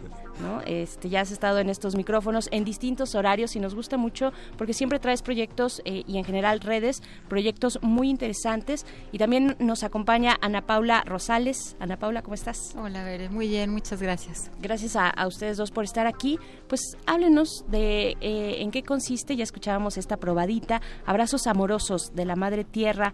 Eh, ¿De qué se trata este proyecto? ¿Quiénes son las personas que, que lo realizan, que lo hacen, todos estos esfuerzos que se unen para llevar, para recuperar la memoria sonora, ¿no?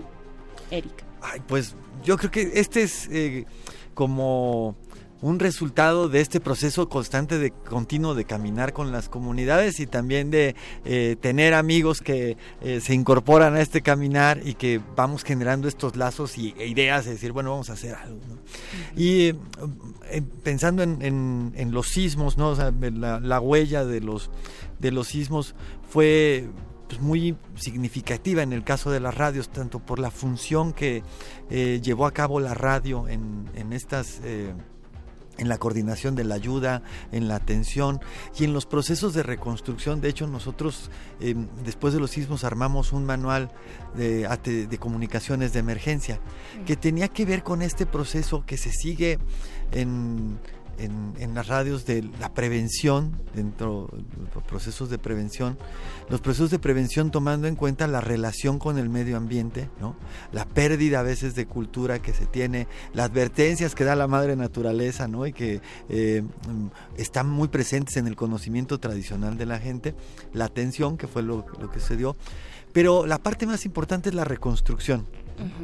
Y yo creo que dentro de estos procesos de reconstrucción, que a nosotros nos tocó acompañar de manera cercana a algunas de las radios, ¿no? De hecho, ahorita me estaban contando que Radio Totopo ya estaba este, construyendo su, o, de nuevo su, su, cabina que se había caído, bueno, su espacio. Que fue muy importante Radio Totopo en ese momento. Exacto.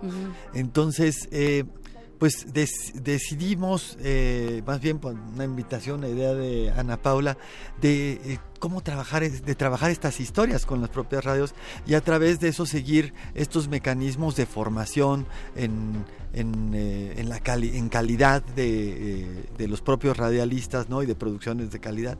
Entonces, pues yo creo que estas, esta, este proceso es igual un resultado, una resonancia, digamos, de esos eventos. Y también, por lo que yo estaba escuchándolos, creo que el contar las historias es también una manera de sanar los procesos, de reconstruir, de repensarse. Y, bueno, pues es un archivo muy bonito. Esperemos que este, darte más probaditas de este, eh, de este archivo que vamos a estar eh, presentando el día viernes en, en el Instituto Nacional de Pueblos Indígenas, allá en Revolución, a las 12 del día. A las 12 del día. Ahorita nos van a dar todos esos detalles también en nuestras redes sociales, arroba Rmodulada. Ya está precisamente el cartel para que todos vayan eh, pues viendo los detalles. Pero también, Ana Paula Rosales, pues cuéntanos, cuéntanos de, de la comunidad que se empieza a gestar, no que se empieza a gestar, vaya, a partir de la cuestión de los sismos, eh, de lo que surge, de cuáles son estas inquietudes. También hay muchos jóvenes en en torno a este proyecto, cómo, cómo se, ya nos decía un poquito Eric, cómo se enlaza pues este momento complicado eh, con, con, la radio, ¿no? La importancia de la radio. Y entonces aparecen personajes o empiezan a involucrarse personajes en este proyecto. ¿Quiénes son ellos? Pues mira, la forma en la que articulamos a estos radialistas, me encanta esa palabra de radialistas. la forma en la que en la que los juntamos fue a través de una convocatoria que se hizo particularmente con las radios, ¿no? Elegimos eh, radios de Morelos y de Oaxaca porque son, eh, fueron las regiones más afectadas. Entonces participaron con nosotros eh, Silincali Radio de Xochocotla, Morelos, la Ixhuateca Radio de San Francisco Ixhuatán, eh, Puchumbag, que es la radio de Pueblo Viejo, también en San Francisco del Mar, eh, Radio Jogua, Estereo Jogua, perdón, Estereo Jogua de San Mateo del Mar y eh, Guluchi, Radio Guluchi de Santo Domingo Sanatepec. Entonces, eh, pues fue una convocatoria abierta, ¿no? Los coordinadores de las radios eligieron a los radialistas que iban a participar y pues todos nos dimos cita en la Ciudad de México para participar, para empezar primero con una serie de talleres de capacitación, ¿no? Como Eric dice, parte de la metodología del proyecto consistía en la profesionalización, ¿no? En tratar de darles herramientas para que ellos pues puedan generar mejores contenidos, eh, no solamente en la calidad, sino también en la manera de cómo aproximarse a ellos, ¿no? Cómo conseguirlos, cómo rescatarlos. A veces pareciera que es muy fácil, pero, pero pues no lo es, ¿no? Claro. O no lo es para todos. Y bueno, ¿qué te puedo decir? Que a lo largo de las tres etapas de, del proyecto, la primera fue cuando vinieron a la Ciudad de México, que tuvimos oportunidad también de traerlos aquí a tu cabina, a tu programa, a y estaban cabina, muy sí. emocionados, muy, muy contentos. Después, increíble, nosotros como talleristas y como organizadores tuvimos la oportunidad de ir a una de las comunidades que fue Pueblo Viejo y fue una experiencia fantástica y se trató de compartir, de ay, pues de encariñarnos con, con esa tierra, de encariñarnos entre nosotros todavía un poco más, eh, de conocer la pues las circunstancias de vida que los rodean, ¿no? Mm, fue de una generosidad increíble y bueno, creo que para todos significó pues un cambio en, en nuestras vidas, estoy, estoy segura de eso. Sí. Y la tercera etapa fue una etapa donde vinieron los radialistas a tomar unos talleres de edición y más bien también fue ya como un acompañamiento. Llegaron ellos ya con sus cápsulas bastante terminadas, tuvieron la libertad de elegir a quiénes iban a entrevistar o cuáles eran las anécdotas o los testimonios que querían pues rescatar y plasmar en este en este formato de podcast y salieron ellos a la aventura, ¿no? Entonces nos encontramos con testimonios que van desde, desde lo triste hasta lo, también lo, muy simpático, ¿no? Pero todos ellos eh, se unen en un punto que es el despertar por la defensa de la tierra y por el cuidado de la tierra. Ujú, que es algo que caracteriza a las comunidades también, ¿no? Eh, ¿Cuáles son las mm, un poco el perfil de estos chicos, precisamente de estos radialistas, ¿no? Eh, se dedicaban a esto, quieren dedicarse a la radio o tienen, vaya, cuáles son, se han involucrado después de este proyecto un poquito más, eh, han querido seguirle por ese camino. Bueno, o sea, de los que yo tuve la oportunidad de conocer, la verdad es que la idea que teníamos primero era que, que tuviéramos radialistas que ya tenían más experiencia dentro Ajá. de la radio para eh, pues fortalecer estas capacidades y poder como trabajar estos archivos. Pero las radios eligieron, al final de cuentas, ellos eligieron mandar más a la gente que estaba empezando, que llevaba menos tiempo para que se formaran, ¿no? Entonces fueron este jóvenes, hombres, mujeres, este, que estaban como en sus comienzos dentro de la radio y que bueno, fue digamos que eh, también desde ese punto de vista como muy muy padre que tuvieran esta oportunidad de formación que quizás muchos de los otros tampoco la habían tenido. Pero lo más bonito que a mí me gustó mucho escuchar de ellos era que, que se, está, se generó entre ellos una comunidad, ¿no? Una comunidad de aprendizaje, una comunidad de apoyo en esta producción, que para nosotros es, era, es un paralelo importante en lo que estábamos haciendo con los técnicos comunitarios, ¿no? Claro. Y entonces ahora poder hacer esto, eh, esto que estábamos haciendo con los técnicos, repetir una experiencia de generación de comunidad, de aprendizaje con eh, eh, pues los productores, ¿no? Claro, y hay un gran sentido de comunidad en todo eso, en todo esto, ¿no? Finalmente, la radio puede ser el vehículo, puede ser el pretexto, puede ser una meta también, pero se generan un montón de cosas muy, muy interesantes, muy sólidas, que tal vez, no tal vez, con seguridad, en espacios urbanos como este, donde hay tanta desconexión entre, entre todos nosotros, eh, pues es, se, se torna complicado salir adelante en, ciertos momentos, en ciertos momentos eh, como, como los de los sismos, aunque se dio una comunidad aquí distinta, pero creo que allá permanecen y se pueden recuperar eh, de una manera diferente, ¿no? Después de, un embate de la naturaleza como este, entender a la naturaleza desde, desde distintos enfoques en esa convivencia cotidiana, ¿no? Que tienen. Em, ay, fue increíble. fue, fue, increíble, de verdad. Pues mira, eh, yo creo que entre los, los chavos que vinieron, ¿no? todos adolescentes muy jóvenes, tenemos, eh, teníamos también a, profesores del bachillerato muy jóvenes, de 22, 23 años, ¿no? Algunos de ellos eran sus alumnos, entonces se referían al profe, que era, era, era, muy simpático eso. Y siempre hubo una comunicación increíble, una, pues sí, se generó como una hermandad bastante sólida, diría yo. Em, hay quien está muy interesado en la radio, por supuesto, hay quien se quiere dedicar a esto.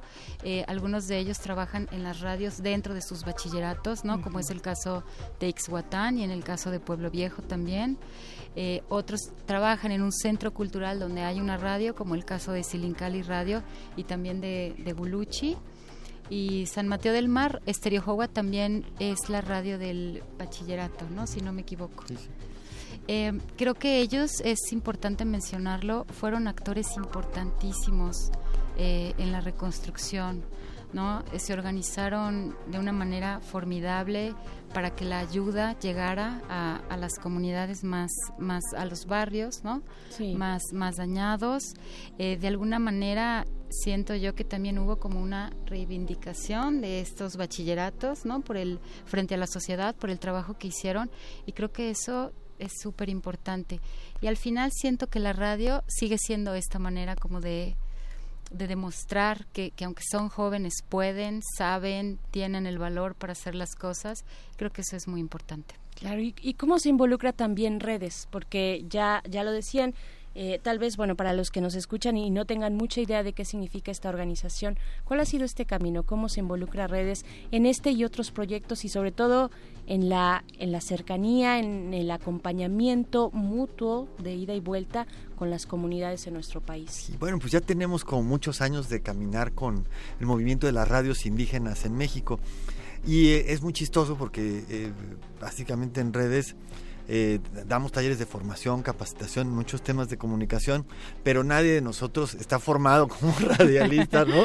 entonces, así echamos mano de los amigos, ¿no? Por ejemplo, en este caso de, Ana Paula, de Mauricio, que también eh, ellos son, eh, este, pues sí, son, saben de producción radiofónica y todo, pero en, este, en este caminar para nosotros es pues es el acompañamiento a amigos, digamos, a estas comunidades que son amigas. Y, pasa mucho con los amigos, ¿no? De repente se te ocurre, ay, va, a alguien se le ocurre, vamos a, ¿por qué no hacemos esto, no? Y entonces, eh, pues nos organizamos y buscamos cómo, cómo llevarlo a cabo.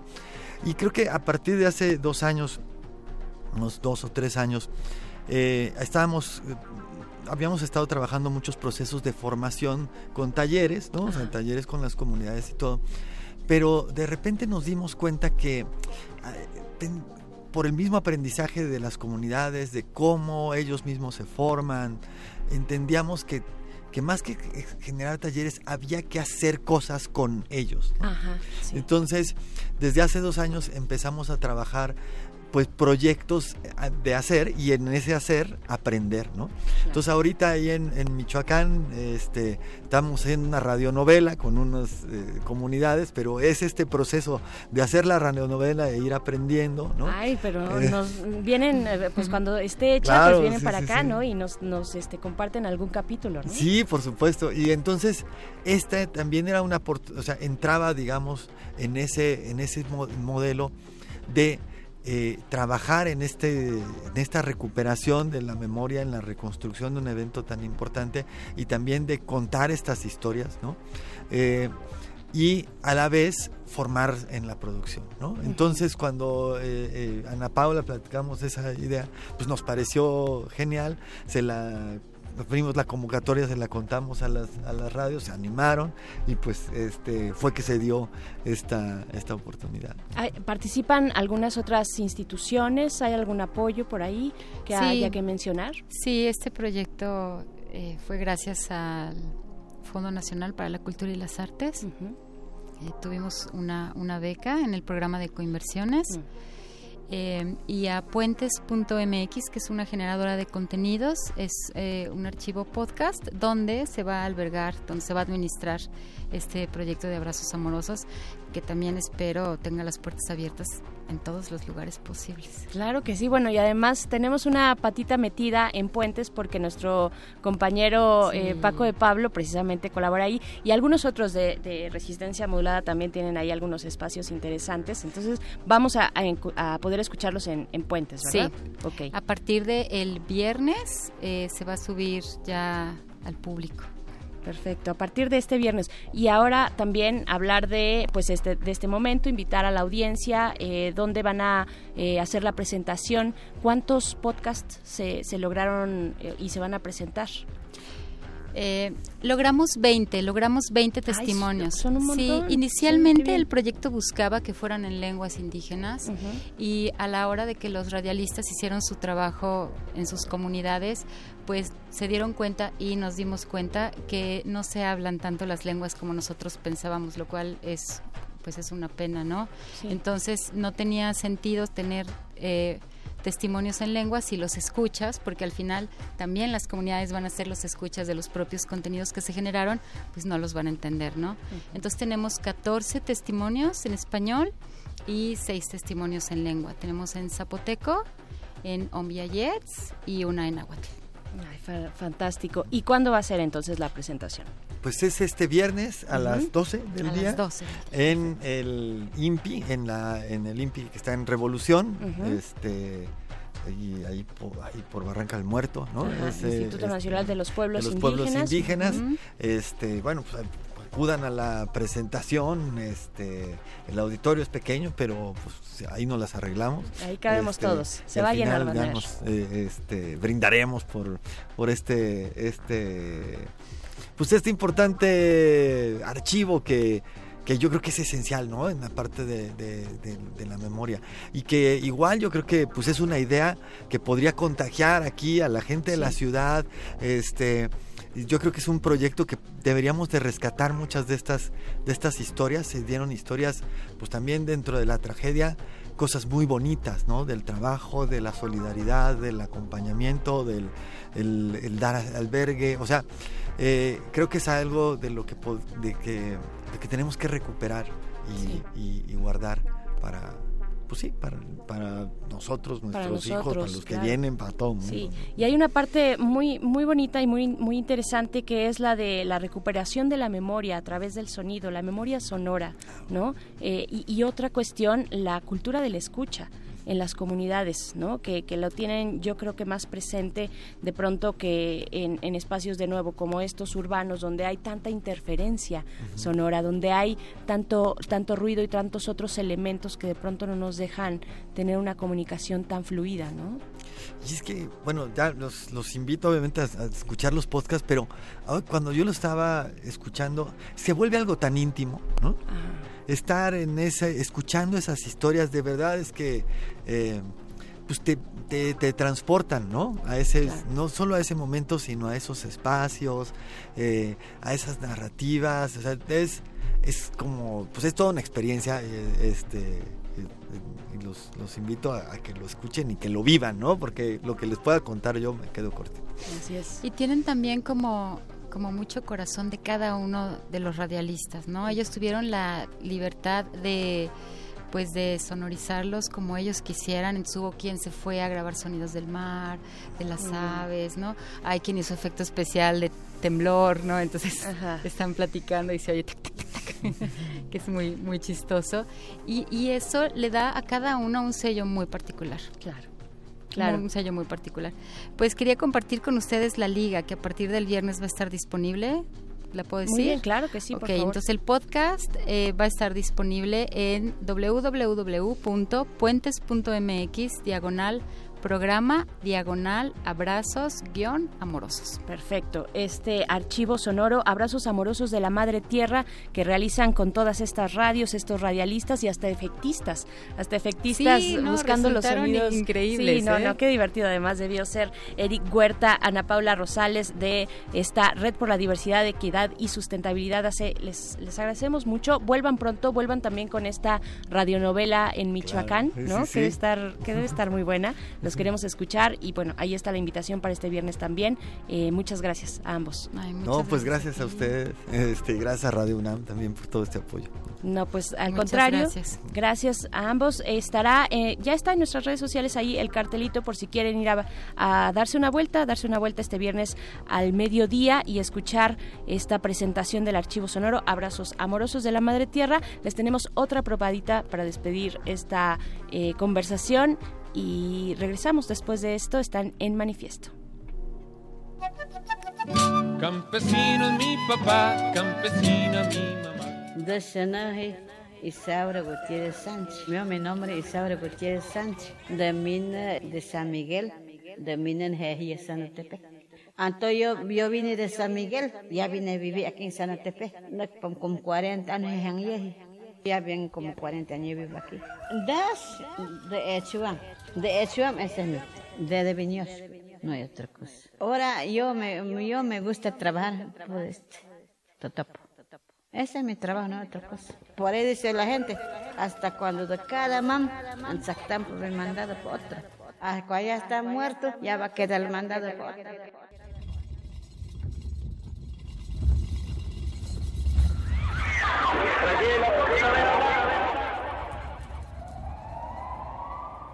Manifiesto.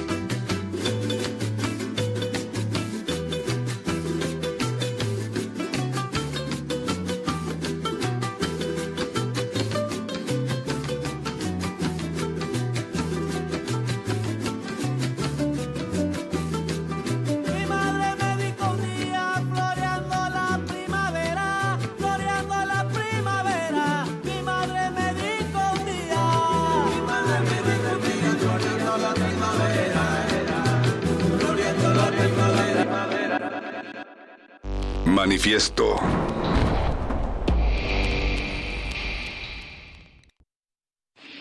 Contestación que el señor general Porfirio Díaz, presidente de la República Mexicana, da a una carta del señor Tomás A. Edison.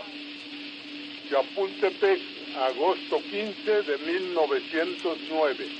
Señor Tomás A. Edison. Ahora, estimado y buen amigo, me refiero a su grata 8 de julio. Yo también, como usted, recuerdo con placer el tiempo aquel en que tuve la satisfacción de conocerle y conocer sus atrevidos experi- experimentos, haciéndome partícipe de su fe inquebrantable en el grandioso porvenir de las ciencias físicas.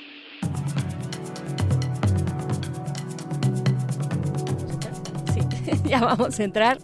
Son las 9 de la noche con 37 minutos en este 20 de noviembre. Ya estábamos escuchando el, pues este audio, esta grabación que comentábamos muy al inicio, pues a propósito de la fecha, el 20 de noviembre, esta grabación de Porfirio Díaz eh, del año de 1909, eh, un mensaje a Edison que pues es una de estas, tal vez emblemático eh, audio cuando hablamos de recuperación de archivos sonoros y precisamente lo proyectamos porque ya está en cabina Luis Delgado Revueltas, quien es, eh, quien es jefe del Departamento de Restauración Digital de Audio de la Fonoteca Nacional y pues está en esta ocasión para para hablar de audio, para hablar de la restauración, por supuesto, pero también del segundo encuentro internacional de especialistas en audio de la Fonoteca. ¿Cómo estás?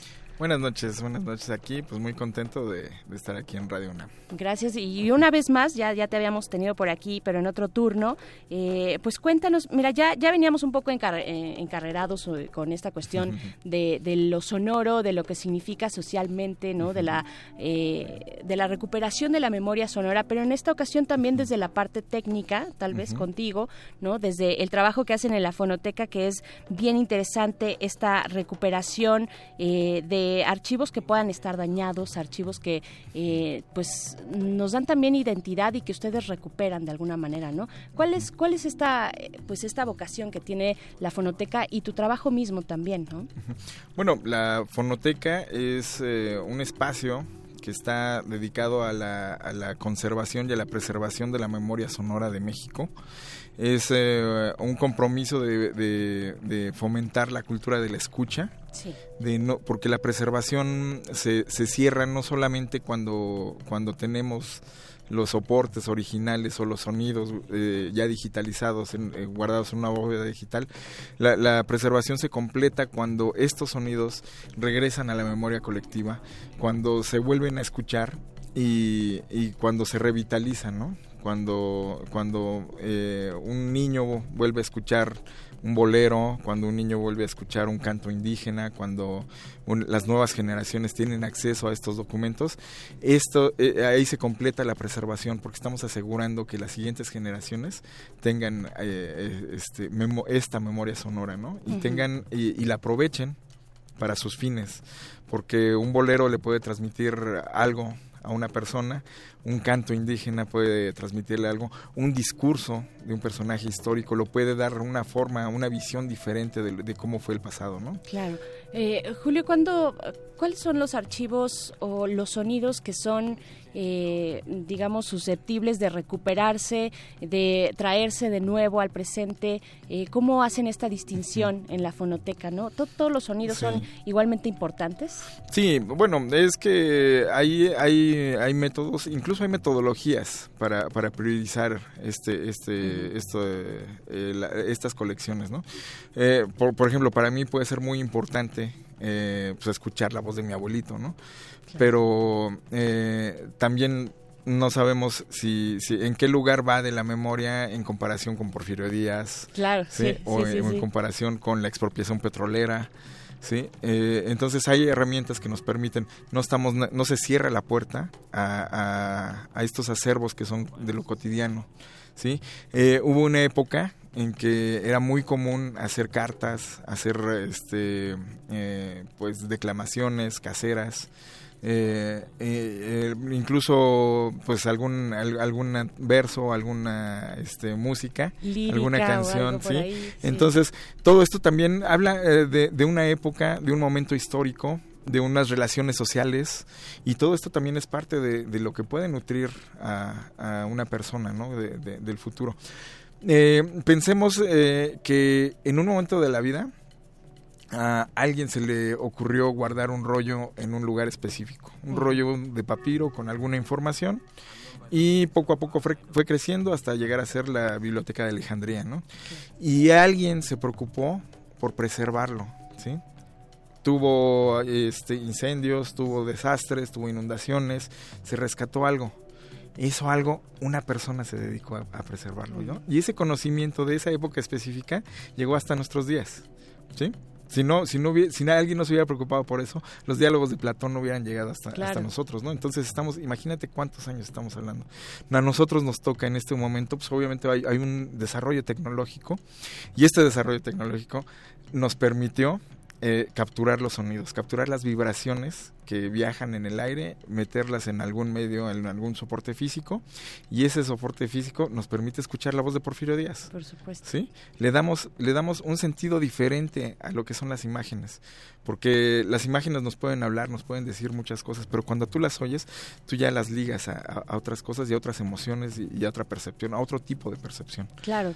Y en, y en, un momento más yo te quiero preguntar sobre uh -huh. las eh, complejidades de los formatos, ¿no? Uh -huh. De la cuestión eh, tal vez tecnológica, de la importancia de la innovación tecnológica cuando se trata de recuperar eh, audios, eh, sonidos en formatos ya tal vez muy viejos, pero un poquito regresándonos a la cuestión que decías entre este diálogo con el pasado, eh, también tú cómo ves en este momento, en un momento donde tenemos pues el entorno digital, ¿no? Este, digamos como un medio común donde nos comunicamos y donde las imágenes son pri- privan en este espacio digital, ¿no? La cuestión de la imagen y no necesariamente tal vez el sonido.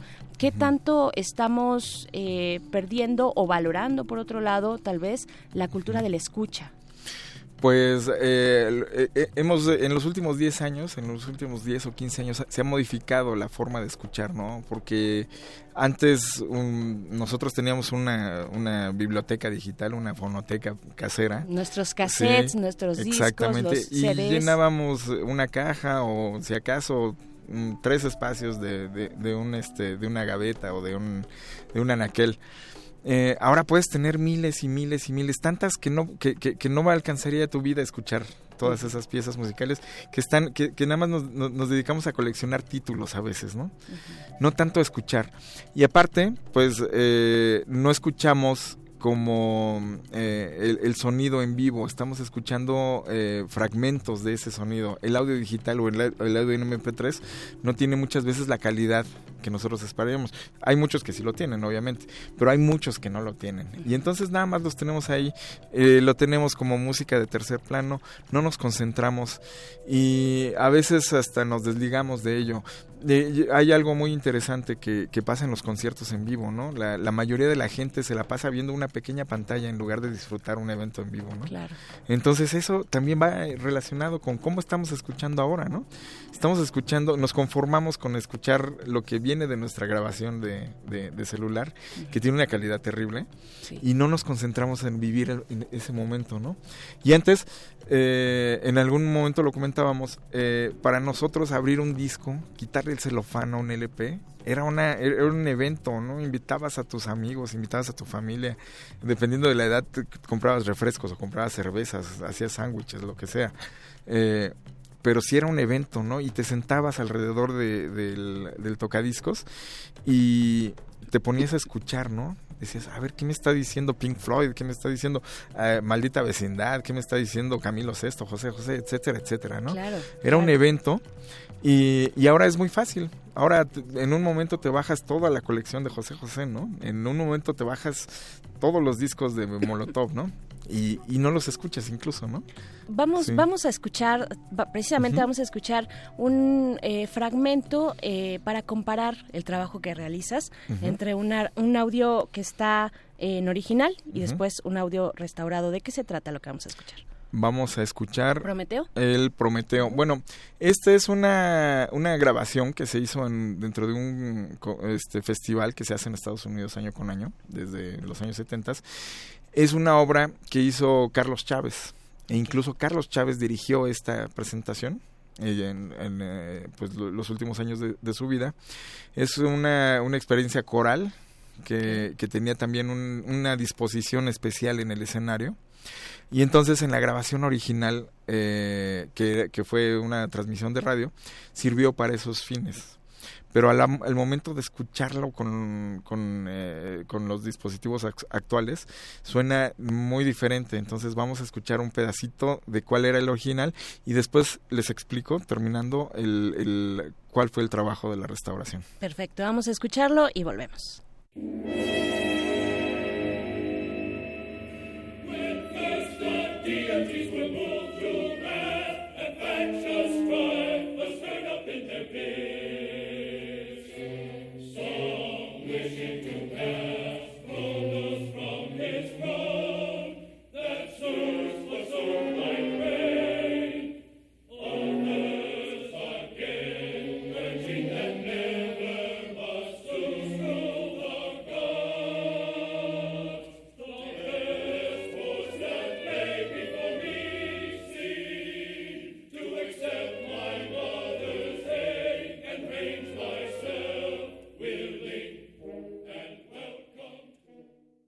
Manifiesto.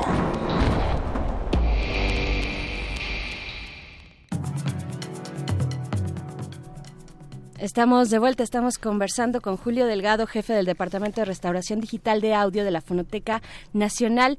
Julio, ¿qué, qué, qué escuchamos y qué vamos a escuchar a continuación ya de un audio restaurado? Bueno, lo que acabamos de escuchar es la, el- la disposición original. Eh, pues eh, el, pro- el departamento de restauración o el, el flujo de restauración que tenemos en la Fonoteca Nacional eh, se basa mucho en la investigación.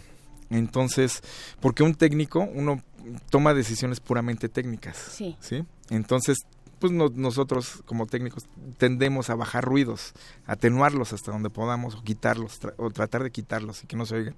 Pero muchas veces al hacer eso estamos desligando y despersonalizando este audio original. Le, le quitamos el sonido del, del, de, de si es una cinta o si es un disco y eh, hacemos una cosa totalmente nueva.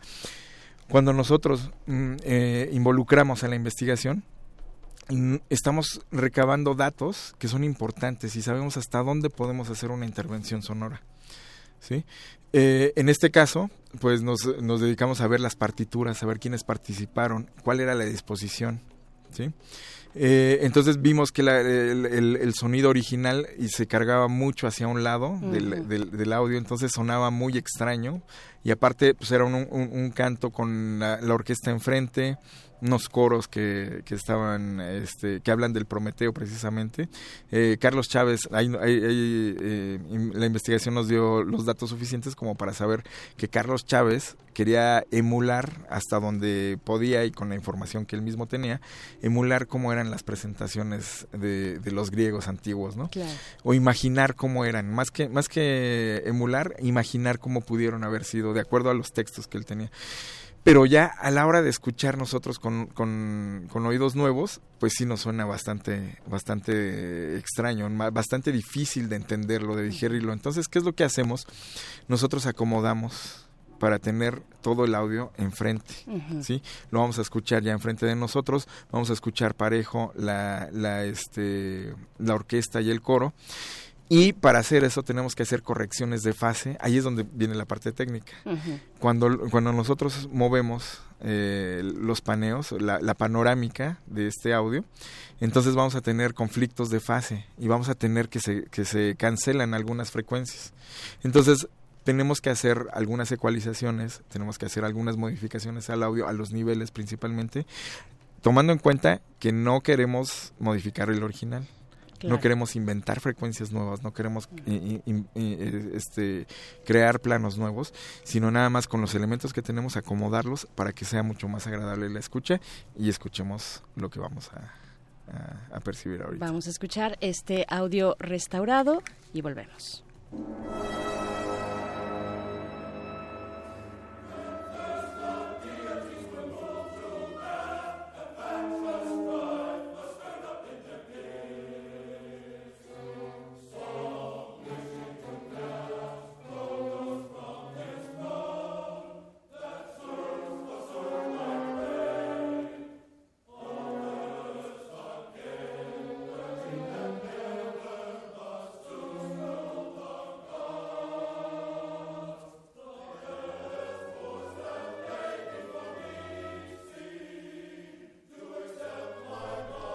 Bueno, esto nos abrió los ojos y también los oídos. Qué impresionante el trabajo que realizan. Sí. Es, es de verdad asombroso lo que hacen en la fonoteca. Y, y precisamente también eh, hay que hablar de este encuentro que va a tener lugar, este segundo encuentro de especialistas, segundo encuentro internacional de especialistas en audio en la fonoteca, donde podremos escuchar eh, y saber todavía más del trabajo que se realiza eh, en este contexto. Julio, cuéntanos. Bueno, una de las labores de la fonoteca es crear este tipo de espacios donde se, se dialogue de, de los temas que están alrededor del audio y de la escucha, de la escucha y de su percepción. Entonces uno de ellos es, y muy importante, pues es el, el- el audio en sus diferentes manifestaciones. Nosotros en este encuentro vamos a, a tocar temas de acústica, vamos a to- tomar te- tocar temas de audio inmersivo, vamos a hablar de cine, para, de audio para cine, de audio en vivo, vamos a tener un taller eh, de una certificación de un protocolo de comunicación de audio que se llama Dante. Eh, vamos a tener también un taller muy grande el día sábado 30 de, sobre audio inmersivo y al final vamos a tener un concierto donde todo lo aprendido se va a poner en práctica. Va a estar Gustavo Farías, que, es que, que, fue productor de, de, Juan Gabriel. Vamos a tener a Chilitos Valenzuela, que ha trabajado uh -huh. con Elton John, con, con muchos este, artistas. En la mesa de cine va a estar Sergio Díaz, va a estar Jaime Baxt. Sergio Díaz es, es quien hizo el audio de Roma y acaba de ser nominado al, al Oscar. Fantástico. Yo voy a dar un, un curso de grabación de, de campo. Entonces vamos a, a, a, tener este diálogo. Es un evento eh, que sirve para comunicarnos, para ver cómo está la industria y para formar a los nuevos cuadros, ¿no? Con la experiencia de tantos expertos sobre, sobre estos temas que tienen que ver con el sonido y con el audio. Claro, y va a tener lugar la próxima semana, sí. durante la próxima semana en la Fonoteca Nacional. ¿no? Así es, empezamos el, el lunes eh, 25, terminamos el sábado 30. Okay. Eh, las actividades son de las 11 a las de la mañana a las 8 de la noche. Hay un registro porque tenemos lugares que son este con, con cupo, cupo limitado. limitado. Uh -huh. eh, el registro se, se cierra mañana este eh, por la tarde eh, entonces los, los, invitamos todavía a lugares este pueden visitar la, la página de la fonoteca de fonoteca nacional eh, punto punto y diagonal encuentro ahí se pueden hacer su registro están todos invitados, la verdad es un, un, evento formativo. Va a haber un parte, también otro concierto el miércoles del grupo Sols, después de otro taller sobre microfonía. O sea, es, vamos a vincular lo que es el evento en vivo con, con la formación de, de, estos nuevos cuadros. Entonces, la verdad va a ser un evento muy interesante y es abierto a público, eh, este, a todo público y principalmente a los que trabajamos en el, en Por el supuesto. Audio. Pues Así ahí es. vamos a estar. Sí. Ahí vamos a estar. Eh, Julio. Delgado, muchas gracias por compartirnos esto, por traernos eh, sí. parte de tu trabajo gracias. y lo que se realiza también en la fonoteca. No se olviden este segundo encuentro internacional de especialistas en audio. Eh, Julio Delgado, jefe del Departamento de Restauración Digital de Audio de la fonoteca. Muchas gracias. Buenas noches. Muy buenas noches. Vamos con lo siguiente antes de despedirnos el encuadra del día de hoy, algunas recomendaciones eh, culturales en este manifiesto. Vamos a escuchar.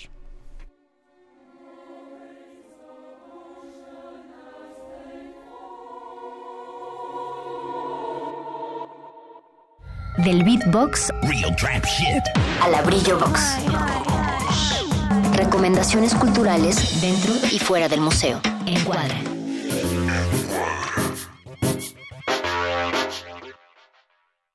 Hola a todos, eh, bienvenidos a su sección Encuadra, una sección de recomendaciones culturales que habíamos dejado un tantito olvidada, pero que ya regresamos y que pues regresamos con mucho gusto y mucha fuerza porque vamos a presentar un evento muy padre que se hace en comunidad, que se hace en conjunto de gente muy talentosa de no solamente de la Ciudad de México, sino de distintos puntos de la República y me estoy refiriendo al Slam Nacional MX, Slam Nacional de Poesía en voz alta. Para quienes no estén tan familiarizados con el Slam Poetry, eh, pues es un, eh, digamos, es una forma de justo leer poesía en voz alta en donde pues hay intersecciones entre la voz, el cuerpo, el performance, e incluso la interacción con el público, ya que es muy difícil que eh, pues con los textos escritos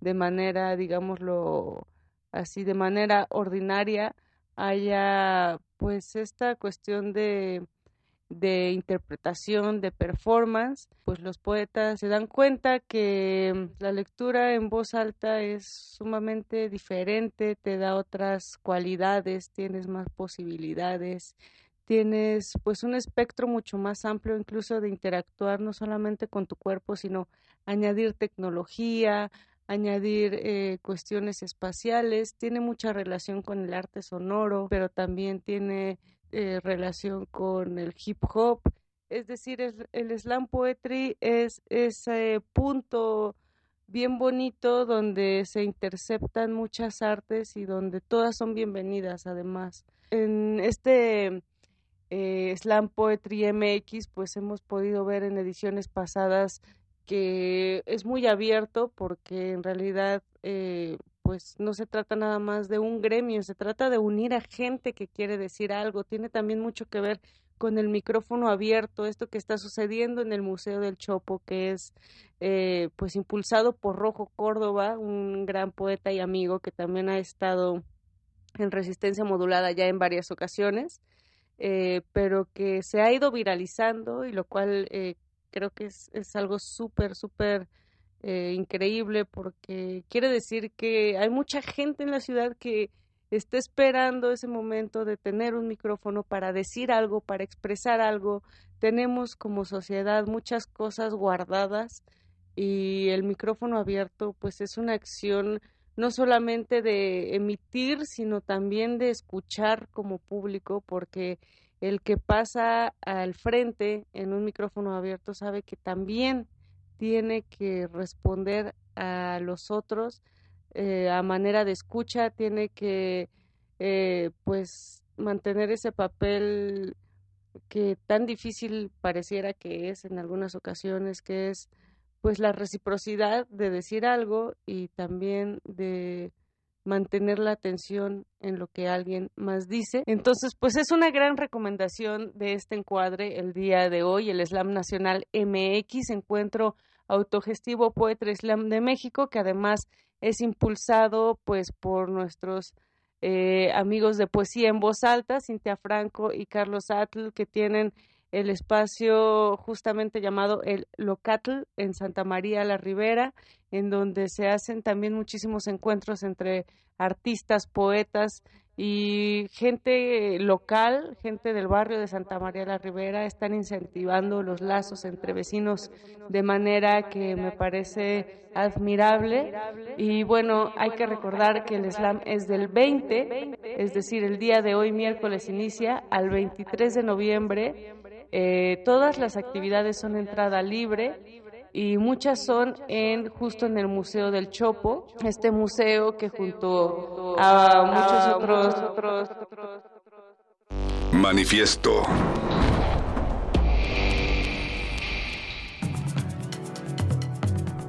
Gracias a Mónica Sorrosa, que no estuvo por aquí, pero nos dejó este encuadra de la noche de hoy, el Slam Poetry MX en el Museo del Chopo, eh, principalmente, que corre del 20 al 23 de noviembre. Asistan. También eh, les recordamos que este, eh, este segundo encuentro internacional de especialistas en audio de la Fonoteca Nacional, con el cual, del cual hablamos con Julio Delgado, se va a transmitir también en streaming, así es que pues no se lo pierdan. Muchas gracias. Hasta aquí llegamos con el manifiesto de esta noche. Yo soy Berenice Camacho, gracias a la producción de este programa. Quédense aquí en Resistencia Modulada en Radio UNAM. Nos encontramos el próximo miércoles para poner otra línea a nuestro manifiesto. Buenas noches. En la colectividad, la distancia entre los cuerpos es ilusoria. Pero en esa distancia está nuestro manifiesto.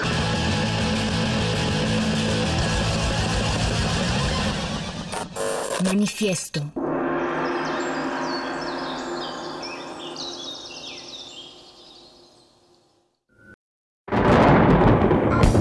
Un hombre, una orquesta, un solo destino, controversia y misticismo, rey, rey, trueno. Episodio 12, fiestecita colombiana.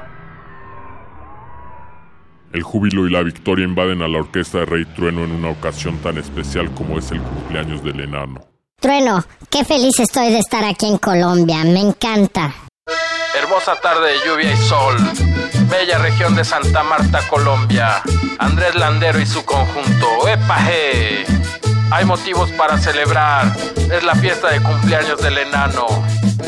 Vos tenés el corazón de un gigante, enano. Trueno, gracias por esta fiesta de cumpleaños, es maravillosa. Estoy disfrutando mucho de esta fiestecita colombiana. Y mirá, enano, yo te quiero un montón, vos sabés. Estoy tan contento de no haber caído en las manos de los Rangers americanos que ya me tomé varias piñitas coladas. Hay otra piñita colada. ¡Epa! Ahorita que me tome una piñita colada, voy a sacar mi trompeta. Y yo siempre quise tocar tango. Rey, me hubieras visto cómo pateé esos yankees. Enano, cordobés, gracias por haber dado la vida por mí. Tu amiga, la del bikini amarillo, ¿me puedes dar un besito en mi naricita? Este roncito colombiano es como caipiriña, pero un poquitín más seco. En Buenos Aires yo tenía un sólido futuro artístico. Que siga el acordeón. ¡Arriba Colombia! Por andar de enamorado, por andar de enamorado se fueron mis compañeros. Yo me quedé sin plata y sin un trago, entonces tuve que empeñar el sombrero. La chica de allá me pidió tu teléfono. Trago, entonces tuve que empeñar el sombrero. Tumbé la ceiba, tumbé la ceiba. Trueno, estoy muy mareado. Mirá dónde estoy ahora. Estoy tocando en la orquesta de Rey Trueno. Trigueñas y mulatas bailaban al ritmo del acordeón. Rey, ¿verdad que somos los mejores amigos del mundo? Yo era un pibe feliz. De haber sabido que tenía que ir a Chicago, no hubiera salido de la Argentina jamás. Amigos, me van a hacer llorar. Ya nada más falta que estuviera aquí mi madrecita para ser totalmente feliz. Monorrea, malparidos, tiburón, enano, qué gusto tenerlos por acá. Pasen, diviértanse, esta es su casa. Ay, no más tambor, ay, no más tambor.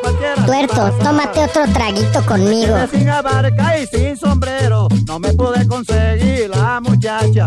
Yo quiero bailar un poquitinho con esa morena. Mirá, la Argentina está al final. Está re lejos. Estoy perdiendo las abarcas. ¿Y en Malvinas qué fue lo que pasó? Decime qué es lo que pasó. Usted, sírvame más aguardiente antioqueño. Ay, no más tambor, ay, no más tambor. No es como acá en Colombia. Colombia está a la mitad del mundo. Colombia siempre arriba, nunca abajo. En Argentina hay pingüinos, es el culo del mundo. Chiquitas, son todas muy bonitas y me gusta mucho que me hablen de usted. Quiero anunciarles que desde que agarraron al tuerto en Chicago, hay orden de aprehensión contra todos nosotros. Pero el sonido de la orquesta deberá trascender e ir más allá de la frontera de las almas de los hombres. Trompetas de Puerto Rico, bongoceros de Cuba y Martinica, guitarras de la pampa venezolana, percusiones del Brasil, flautas del Ecuador, pigmeos de Gabón. El futuro es incierto, nos depara muchos misterios. Modulada. Radio UNAM. Experiencia sonora.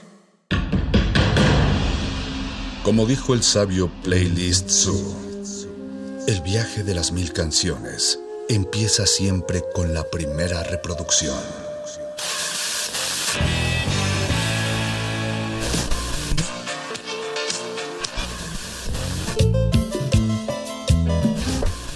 A continuación, maestro te abrirá la puerta de su lista de reproducción. El resto va por tu cuenta. Ley listo.